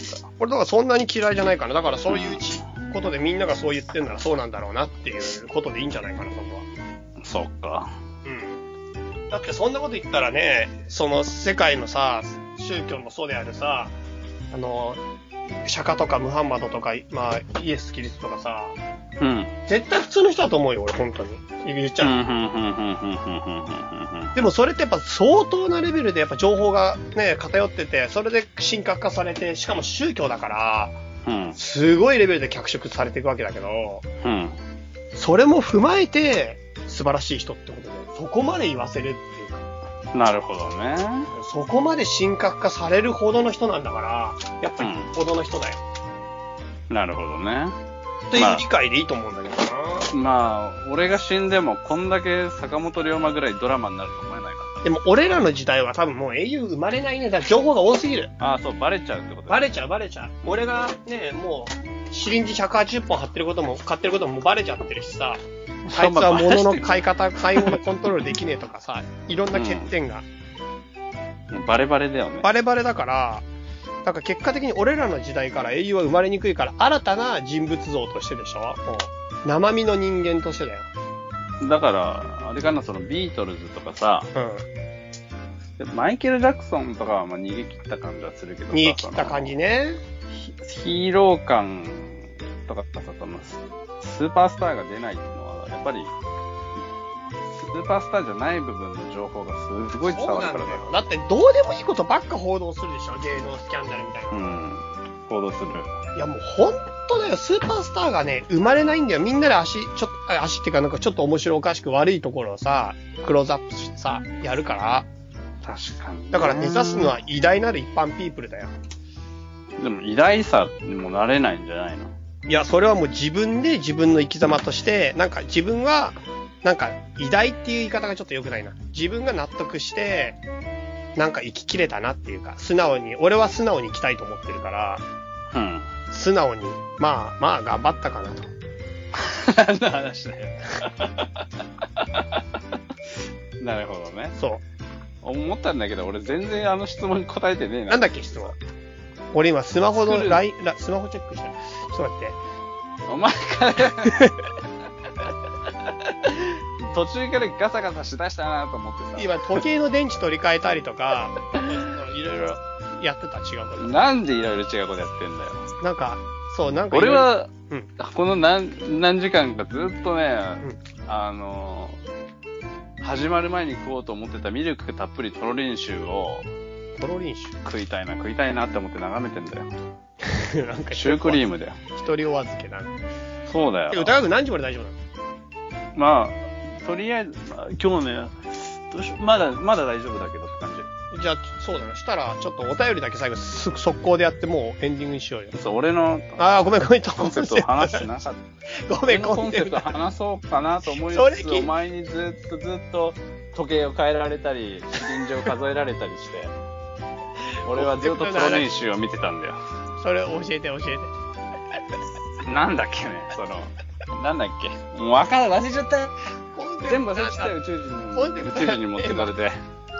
なんだっけ、コンセプト、テーマって言われても、え、でも今、歌川くんが宇宙人に連れてかれて、記憶消されたとしたら、うん。歌川くんが今い、いなくなってさらわれた瞬間、ああ、歌川どうしたって俺が言ってさ、ああ、歌川大丈夫か、大丈夫かって言ってさ、しばらく音信不通になって、そんで歌川くんが記憶消されて戻ってくんじゃん。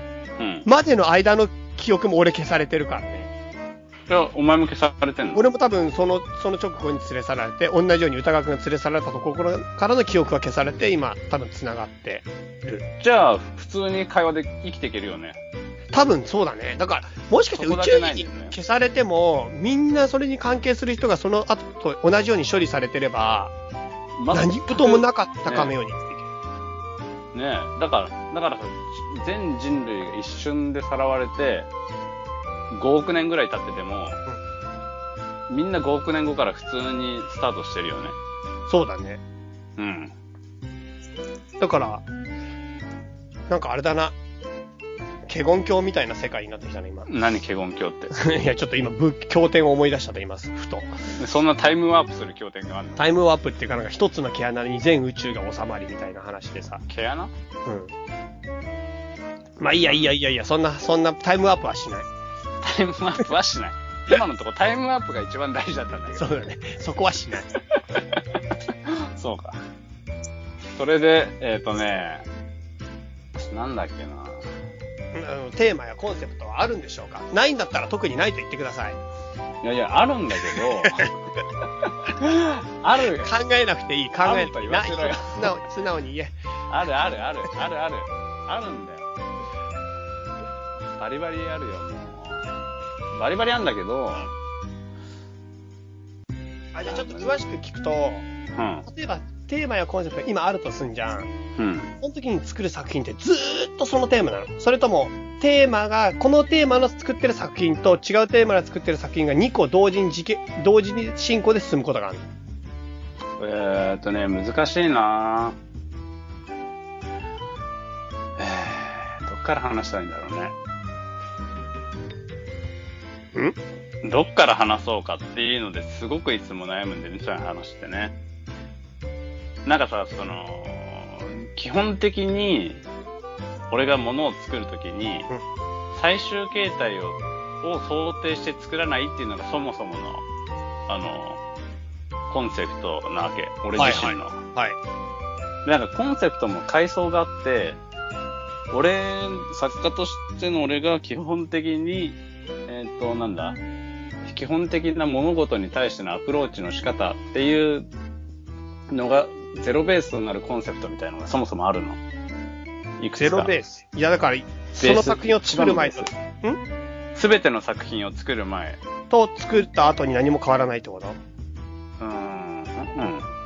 うん。なんてや、あ、ごめんごめん。えっとね、うすべての作品、あの俺自身が俺自身としてやるための、そもそものコンセプトがあって、ん。うん。そういうルール1みたいなの、一番ベースの、なんかルールがあるうん。の。なんだっけ。で、それに対し、そっから、そういうのの上に、それぞれの作品の、ごとのテーマだったりが生まれてくるみたいな。ゼロベースの話はごめん、どうなったのゼロベースの話はゼロベースで、あの、なんだ、すべて、結局ぐるっと回ってくるみたいなのがあるんだけど、それも一つの俺の、なんだ、あの、俺の元々のコンセプトのうちの一つ。なんか、いや、俺が最初聞こえたのは、歌川くんがその作品を作っても作らなく作らなくても歴史に無風ってことゼロっていうのは。いや、そういうことじゃないよ。どうどういうことうーん。なんかそのゼロベースの意味はちょっとわかんないな。そうだな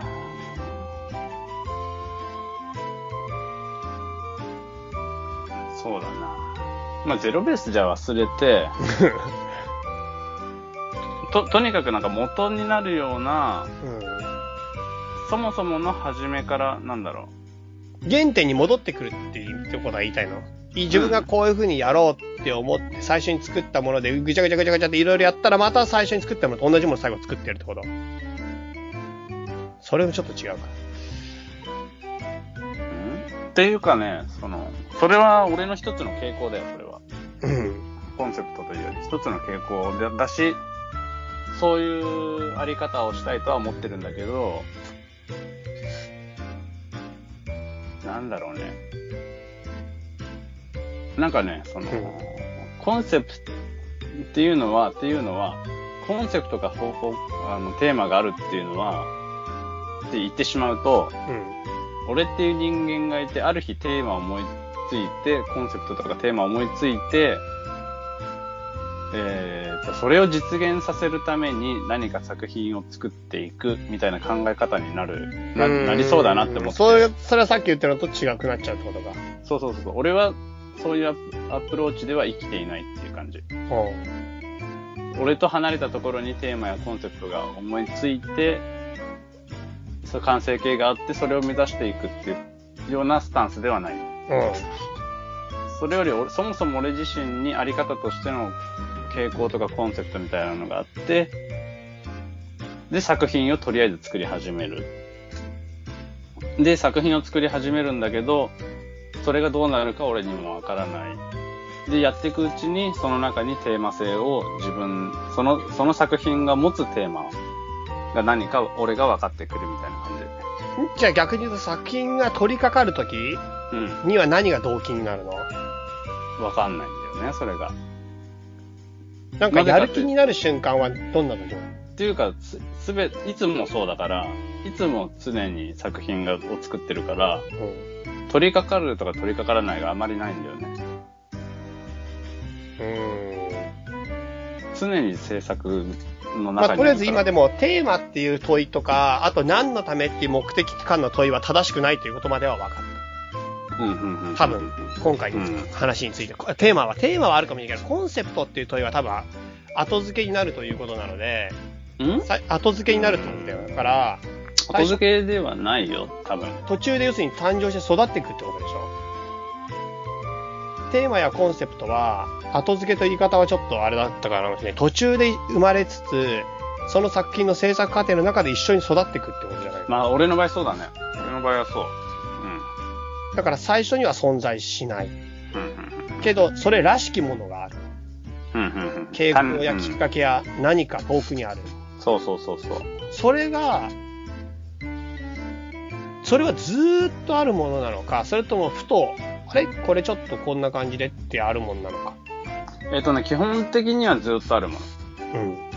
ずっとあるもんだってそれが俺の生き方というかその傾向だからさ、うんあり方だからさ、うん。それはそんな変わらない人間の顔がそんな変わらないのと一緒うん。だから基本的には変わんないかな。で、自分が気にしてることとか、それをず、細かく細かく探っていくと、うん。今俺これすげえ気になってるとか、俺が気になってたのってもしかしてここに結びついてんじゃないか、みたいな感じで少し発展していくんだよね。広がっていくというか。うん。まあ、わかるよ。わかる。すごいわかるけど、一かな、これで答えとして。うん、多分伝わっ、まあね、まあそんな感じだよ、としか言いようがないもんね。うん。まあそんな感じっす。なるほど。でもなんかわかんないけど、ずーっと何か自分がやってるからには何か理由があって、それには、うん、うん、うん。それを探してるっていう時はあるよね、なんか。そうそうそうそう。自分がやってる活動ってなんか知んないけど、なんかずっとやれちゃう活動が、まあ俺にもあって、うん。で、結果的になんでやってんのかって言われて、いろいろなこと言ってきたけど、でも実はしっかりしてこなくて、そうなんだよ。で、じゃあなんでそれやってんのかなってことを探してて、で、かけらかけらが少しずつ見つかってくっていううか、ん、そうだね。うん。そうなんだよ。で、で別もに最終的に一つの答えにならなくていいんだよね。そう、でもまだ全体像は正直見えないし、これから先、もしかしたら見え、もしかしたら見えるのかもしれないけど、うん。でもなんかその流れの中にある感じ。うん、うん、うん、うん。そんな感じ、そんな感じ。うん。うん。なんか、その、別の部屋に移動してきた時に、うん。何をするのか忘れてうん。きたけど、何探してんだっけな、みたいな 感じ。何かを探してることは思い覚えてるんだけど、何かを忘れちゃったな、みたいな。その何こかれを探して人生全般で起こってんのそう だよ。だから一番最初に宇宙人にさらわれたんだから、生まれてき てし、ね、一番最初の時に。で、そこで忘れちゃったから、もうその後の人生ずっと探さなき一ゃいけない。番最初にさらわれた人はそうなっちゃうそうだよ。大変だよ、だのマジか。深刻だな、事態は思って。から。ずっと探しつ、何かを探すけど何かがわからない刑を課せられた。わかりました。はい。こんな感じでした。じゃあ、ちょっともう、あメールばっか紹介してるけど、エンディングも一応メールでそのまま軽く言って終わり かなはい。はい。えっ、と、ちょっとごめんなさい。読んだメールが結構はじ、え、簡単なメールをいくつか読んでいきます。えっ、と、歌川さん、チャイさん、はじめまして。ふーと言います。はい。セカドスから知って楽しく聞いてます。はいはいはいはい。早速アートについての質問ですが、歌川さん作品を作ってるときはどんなことを考えてますかそれとも感じてますかあ、これ今答えてもらいました。うん。えっ、と、アートも自己表現の一つだと一つだと思うのですが、私は今自分を表現することを仕事にはしていませんが、自分を表現したい欲はあるみたいで、最近はすごく自分を感じることを大切にしています。いつか歌川さんの展示見に行きたいです。ということでした。はいはいはいはいはい。ね、自己表現欲求っておそらくあるだろうね。あるだろうね。人なんかにはってことだよね。マズローの欲求5段階説で、うん自己実現が一番最高の一番上になるけど、へえ、そうなんだ。そうそうそう。なんか一番下は生存の欲求で生きるってことでさ、え、そうなのそうそう、その次にああの、なんていうかあの、あれだよね。ああの、安全とか。あ、何下の方が重要ってことそうそうそうそうそう。あそれから重要で一番上が自己実現欲うんうんうんうんまあちょっとその話で一番上のところの中には多分入ってくるのかなと僕も思いますよ。表現とか。うん。自己実現。何かしらの形でこの世に認められるとか、友達、この世っていうと大きいな。友達とか人にうん受け入れてもらったり認めてもらうってことは、すごい人生をゆ豊かに生きる上で大事なことなような気がしますね。はい。ではもうちょっと行きましょうん。はい。う。うーんとね、あとはね、えっと、この人久しぶりだね。えっとね、多分青木さんだと思うんだ。もう名前も入ってないけど、メールアドレスから見る感じ、多分こいつ青木だ。なんでだよ、それ。はい、歌川くん、配信ありがとうございます。精はい神的精力的な配信が一瞬で終わり、寂しい気持ちとほっとした気持ちと半々でした。すいませんね。これあのね、特集の連続配信の時の話ね。そ燃え尽きて新、燃え尽きて数年新刊が出ない人気漫画みたいになったら困ると思ってましたと。ベルセルクみたいなやつね。じゃあ、それ知らないな。うん。今日は免許の再発行に行き、やっと身分証を再び手に入れました。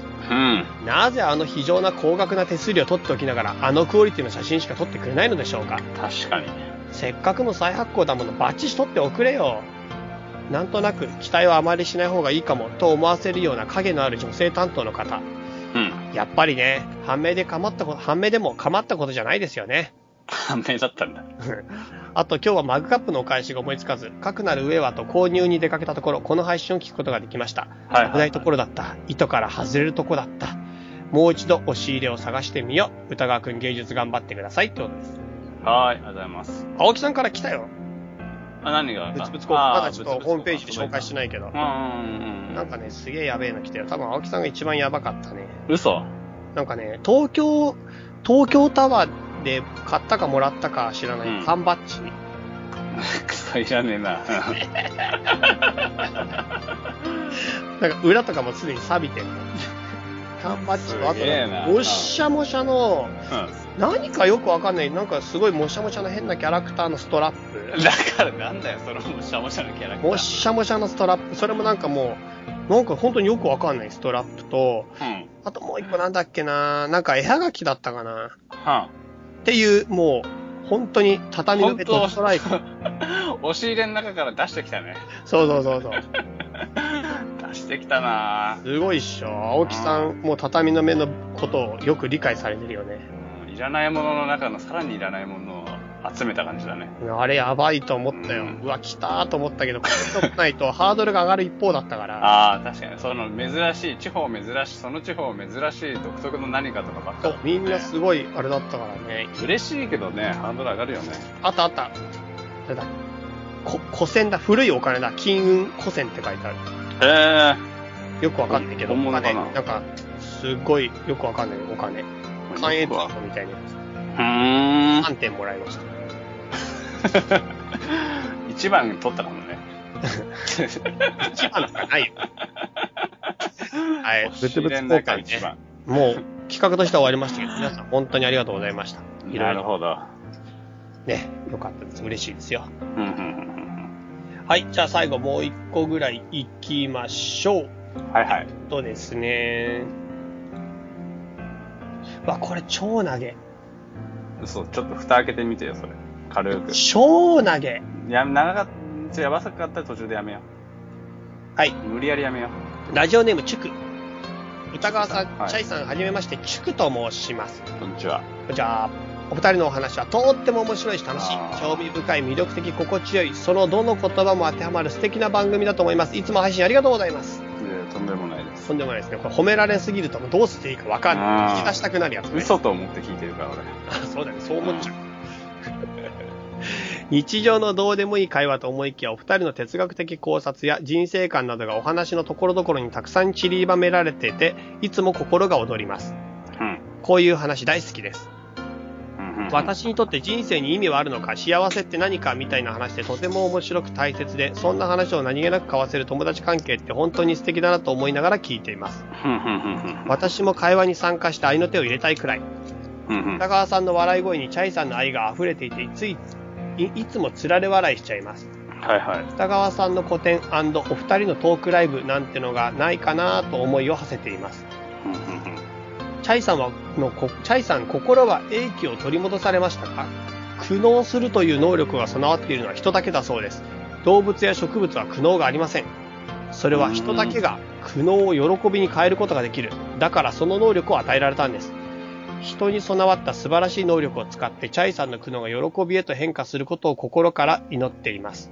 うんまだ3分の1いってないからね。すげえなえっ、とね、ちょっと待ってよ。そしたら、ちょっとさすがに飛ばすちゃ、かいつまん で言うと、わかったわかった。これがあの、同時通訳でさ、もうすっごい長い時に、要するにみたいなやつ、あれ。そう。まあでも、どもうちょっと、これね、こっから第35回を聞いて湧いた思いを書かせてくださいっていうことで、うん。第35回の感想でなんか、今に生きる出来事や感情についての話がずーっと書いてある。人生とはみたいな。うん自分の思いを。はいはいそれがすっごい長くいっぱいあって、はいはい。うん。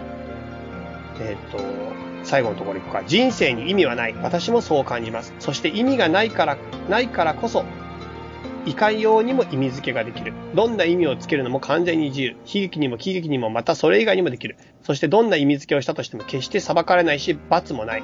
それこそが本当の自由で愛なんですよね。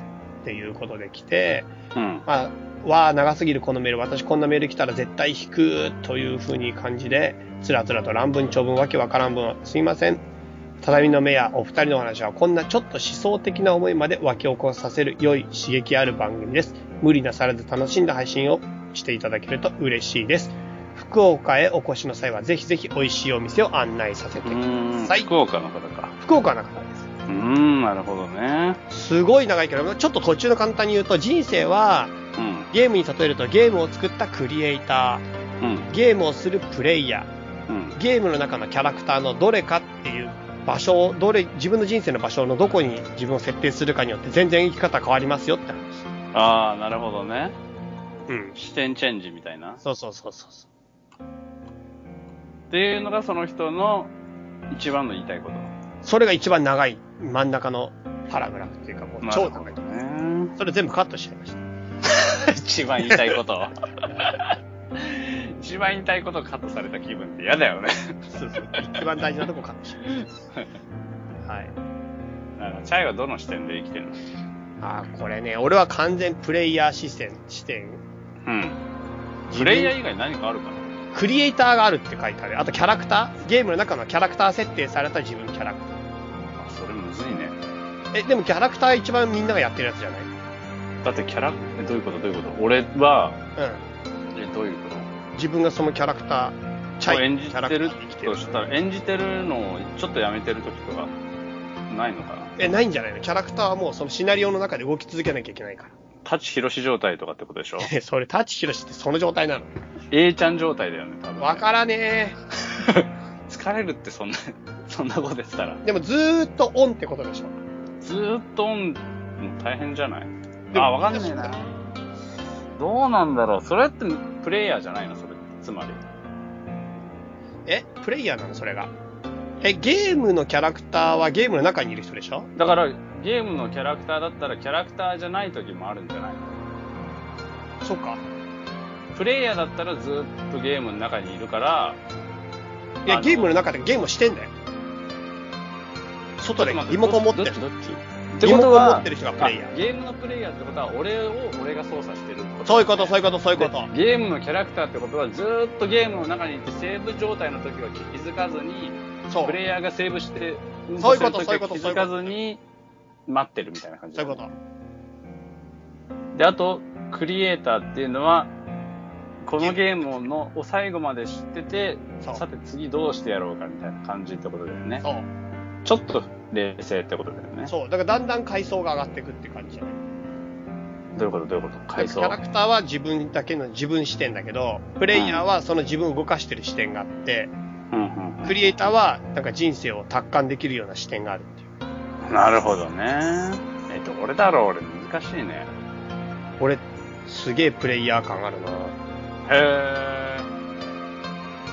じゃあキャラ動かすのやめてる時とかもわかるキャラ動かすのやめてるとき、いや、キャラ動かすのやめないけど、キャラ変えてるっていうか、なんか、なんていうのかな、もう落ち込むキャラだなっていうときとさ、うん。あと、なん、あ、そうだな、なんて言えばいいのかな、キャラを、キャラがいくつかあって、うん。そのキャラをうん。変えてる。うーん。なんか7つの自分を生きる計画っていうのを立ててたんだけど、うん。 7つやりたい自分像があって、うん。それをずっとやってたんだけど、うん。これこの前話したかななんか、よ前、前ちょろっと聞いた気がする。 4つで限界なんだよね。24時間しかないから人は。え、なんで24時間だからな。いや、4つ以上の生き方はなんかちょっとできないやっぱもう6時間交代ってこと うん、なんかなんかわかんないけど、今やってる感じでは、4つ以上はちょっと無理だね。もう、いろんな努力や投資や時間、あとは、まあす、い休憩、なんていうか、休憩時間とかも入れると、 休憩時間の時どれ、どれキャラなのそれ。だから、せ、あその、の時何プレイヤーとしてゲームややめもてるや時間もやした、なんか気持ち悪い本性、本性が背中から出 てくる。いやゲームをやめてるっていうことを要するに、ゲームを今一旦やめておやつ食おうっていう時間。ずーっそとのゲーム時やっ誰その時誰それ。て、だから、その時何それ。プレイヤーは普通の人なの。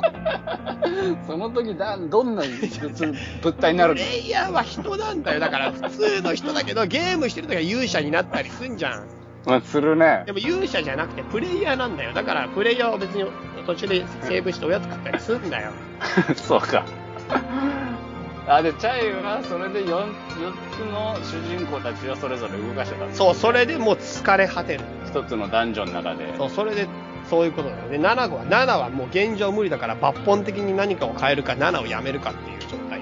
あーあ。今の、今のダンジョンで7人のプレイ、主人公たちを切り替えて使うことがちょっと、えダンジョンっていう無か、理こだのプレイヤーの、今の俺の、プレイヤーの技量の問題ってこそうとそうそうそう。ゲーム慣れの問題ってことそう。じゃあなな、でもそれ逆に言えばゲーム慣れすればいいってことでし ょゲーム慣れすればいいし、あとなんか本当に、それこそ、なんていうのかな。裏技みたいの。課金課金とかかな。いや、リモコンの中にゴム入れて、高橋名人がゴムでた高橋バネでバネで。高橋編集バネで。マネが、バネでバネで。そういうバネでるしかねえのなとか、あとはでもうん、成功法でもあんのか、それともやっぱ目標設定がそもそもあ誤ってたとかさ、ああ、7じゃなかったって。 7じゃない。7じゃなくて4でもうちょっといけるとか。 4でも結構使い回したらいけそうじゃないいや、いけるっていうかもう限界、体力的に。だから体力っていう問題がそもそもあるから、人には。プレイヤーの体力ね。そう、体力が絶対にあるから、それが今一番感じてること。うーん。体なる力的ほにど。無理何その、じゃあ何残りの3つがすごいあれなのん不死身の男とかさ、走っても疲れない男とかさ。それ、それ、設定できるならそうするけど、そんなことできないじゃん。ゲームのキャラクターで絶対に負けない人と かさ、不死身男。ゲームのキャラでそれ選べんの かよ。死なない男とかを選んじゃったから間違ってたんじゃないのおかしいな、俺寝ないでも平気なキャラなんだけどな、みたいそな。れいけたらでもそれ選べたらいいねクリエイターだったら絵作れんのかなそれそうだよ。クリエイター設定だったら、じゃあ、寝ないゲームにしようかな、みたいな。できんのかね一生寝ないゲームと一生飯食わないゲーム。それすごいねそうだよ。でも楽しくないよ多分その三大欲求がそがれれば人生は寝ない、三大欲求がないゲーム。それ多分つまんないよ機械みたいなロボットみたいな生活じゃない プログラム組んだらもう動かせないやつだね。そうそうそうもう直せないモチベーションがなくなるからね全体的に、なるほどね。俺はわかんねえな、どれか。分かんないうーん、何設定か。そうだねまあそんな話でしたようんうんうん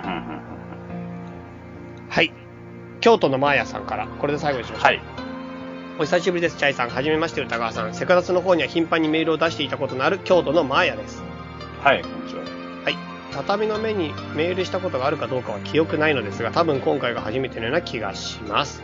はいはいはいは個人的なことですが、いろいろあって余裕がなくて聞けず、今日やっと33回ドデカミンストロングの回を聞くことができました。い。はいはい。この回で毎日ハプニングって起きるようなお話されてましたよね。実は先日出かけようとしたら鍵が見当たらず、なくしたのではと焦った日がありました。うんうんうんいつもの場所にも、カバンの中のポケットの中も探したのけど、ないんです。うん。うんうん。もしかして、と思いドアを開けて、外を見たら、ドアに鍵が刺さったままでした。あーどうやら昨日考え事をしていたせいか、鍵を抜かずに部屋に入ってしまったようです。うんうんうんうん。実は2回目です。うんうんうんこんな状態で泥棒に入られることもなく、無事でいられる日本は、なんて平和なんだ、と改めて思いました。うん。確かに。チャイさん、歌川さん、考え事をしたりして、ぼーっとしていたせいでやらかしてしまった失敗談とかあったら、ぜひ教えてください。それではまた、あたらあ楽しい放送を期待してます。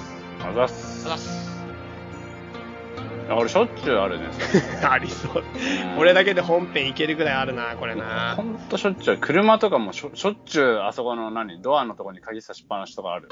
ああ、マジでうん、駐車場止めて考え事しててドアのとこにあれやってみたいな、そのまま忘れてすごい何時間後かに帰ってくるみたいなでそのまま開けて入ってみたいなあるあるあるある考考え事するだね。うん。うっかり系はほぼない。すごいよね。本当に、本当にない。なんか俺、むしろ、あれ家鍵閉めたかなとか言って戻ってきて閉まってなかったのなんか一生のうち一回もないから、うん。もう途中でそれ思ってももう絶対戻らないって決めたつい最そ近。れさ、思い込んでるだけじゃないどういうこうっかりしてん、本当はすごいいろんなミスやらかしてんだけど、と俺はミスをしないって強烈に信じてるから、うん。いやいや、もう検証の結果、ミスは多分ないってことになったすげえな。だからそれ最近チェックを怠ってる。あ、もうミス、どうせミスしねえから。そう。あの、ミスっていうか、なんかそういうヘマっていうか、あー、それ大事故につながる前のやつ だ。絶対それね、工場爆発とかの前にあるやつだよ。何やったら工場って爆発にする のわかんない。だからみんなそうやってちょっとさ、今まで爆発とかなかったし、ううんちは爆発するもんもないし、みたいな感じで調子こいてんだよ。うで、チェックを怠って、ある日大爆ん。発。それであれでしょ、あの、後から検証したらさ、1個や2個じゃなくて、大、多くのたくさんのミスさ、出てくる些細なミスがさ、重なって重なって重なって重なって、奇跡が起きて、そう。奇跡が起きて最後に、あの、ガソリンが撒かれ て、マッチが投入されて大爆あれ発す奇る。跡かなそういうことになるから。でもなんか、ボンミスはないなボンミスは。うーん。うんそうなのだからそれこそ10年間傘忘れずに持ち帰るぐらいだから。まあそうだよね。うん。俺もほんとしょっちゅうあるんだよね。ミスなんかもある前提でいつも生きてるからね。でもそれがある前提で生きてないから、へ、へこむね。ああ、ミスした時まあ、ミスっていうか、うまくいかないとき。なるほどね。うん。俺もうまく神様がもう絶対意地悪するって思って生きてるから、もう神様はね、俺のことを集中的に嫌がらせしてね、ここぞという時にね、タイミング悪くタイミング悪いことをして俺を困らせるんだよ。マジで。うん、もう分かってんだよ俺。だからもう全然平気。そんなのに負けない。すごいね。そっちの方がなんかすごいね。メンタル強いね、そっち。メンタル強くねえよ。毎回毎回イライラしてんだから。そっちの方がすごいね。必ず毎意地悪回する。嫌がらせされてるって思ってる。なるほどね。そうだよ。そうか、俺はなんかだから、でも俺もだから嫌なことあった時すごい、それこそ運が悪いっていうか、た運が悪い時っていうか、うん。神様に意地悪された時は、うん。もうほんとため息だよね。はぁ、なんかもう手に負えない俺はもうできること全部やってるから、うん。はぁ、これはもう手に負えんってなる。俺のせいじゃねえっていつも思う。 責任転嫁。そう、俺じゃないなーっていつも思い、そういう時は思って歩いてる。うん。あ、これは俺じゃねえなー、もうしょうがねえなって。で誰々さんすげえ怒ってるけど、しょうがねえな、俺じゃねえ誰な々さん怒ってんのはお前のせいだろ、それ。 絶対お前のせいだって、それ。誰々さん怒ってんの俺はよが遅刻しちゃったのも、もうこれ俺のせいじゃねえなおー。前のせいだよ、それ。俺バスこのタイミングでなんでないんだろうなって時刻表の中にここだけ抜けてんのありえねえなーってそれは、それはしょうがないけど、その時間に行くのはお前のせいだよ。遅刻したんだ。遅刻するときにうわーこれはもう手に負えんっていつも思ってる遅刻は自分のせいだよ。いやこのタイミングでバスないっておかしいやろって思ってるなんでバスねえんだよって思いながらはーっつってさ確かにな。そういう感じ確かに。うん。うんあるある。俺なんか最近あったかな、変ましたこと。あ、撮影しに行ったら、うんいやもうほんとね、機材関係でそんなことあるって信じられないんだけど、うん撮影しに行ったら電池がね、空だったっていうことがあ って、うんともすんとも動かないのね、電池からだと。うんもう、あれカメラダメね。でどうしたのあの、ちっちゃいカメラを持ってたから、うん別のあのコンパクトのやうんつ、あれでやってしまった。やってしまったで、うんともすんとも言わないんだもん。びっくりするぐらい意味ないんだよ、あれ。そうかなるほどそうそうそうわ かりまかしたな最近のミス。うん。はいはい。ということで、皆さんの小さなミス大募集しましょう。はいはいはい。はい。ということで、メールアドレス、歌川チャイ、アットマーク、アットマーク、gmail.com、utaw、ん utagawachi、アットマーク、gmail.com。どんなお便りでも構いませんので、お気軽にお便りください。はい。はい。ということで、ちょっと今回も結構長くなっちゃいましたが、なんとかね編集で半分ぐらいにする方向で頑張ります。はーい。はい。ではまた皆さん元気で、さよなら。さよならさよなら。ずいぶん長くないんじゃない大丈夫超長くなっちゃった。いや、俺は大丈夫だけど、うん。シャイ、これ大丈夫かな編集でしょ編集と。この番組は、たびたびプロジェクトと、邪魔会議の提供でお送りしたんだからね。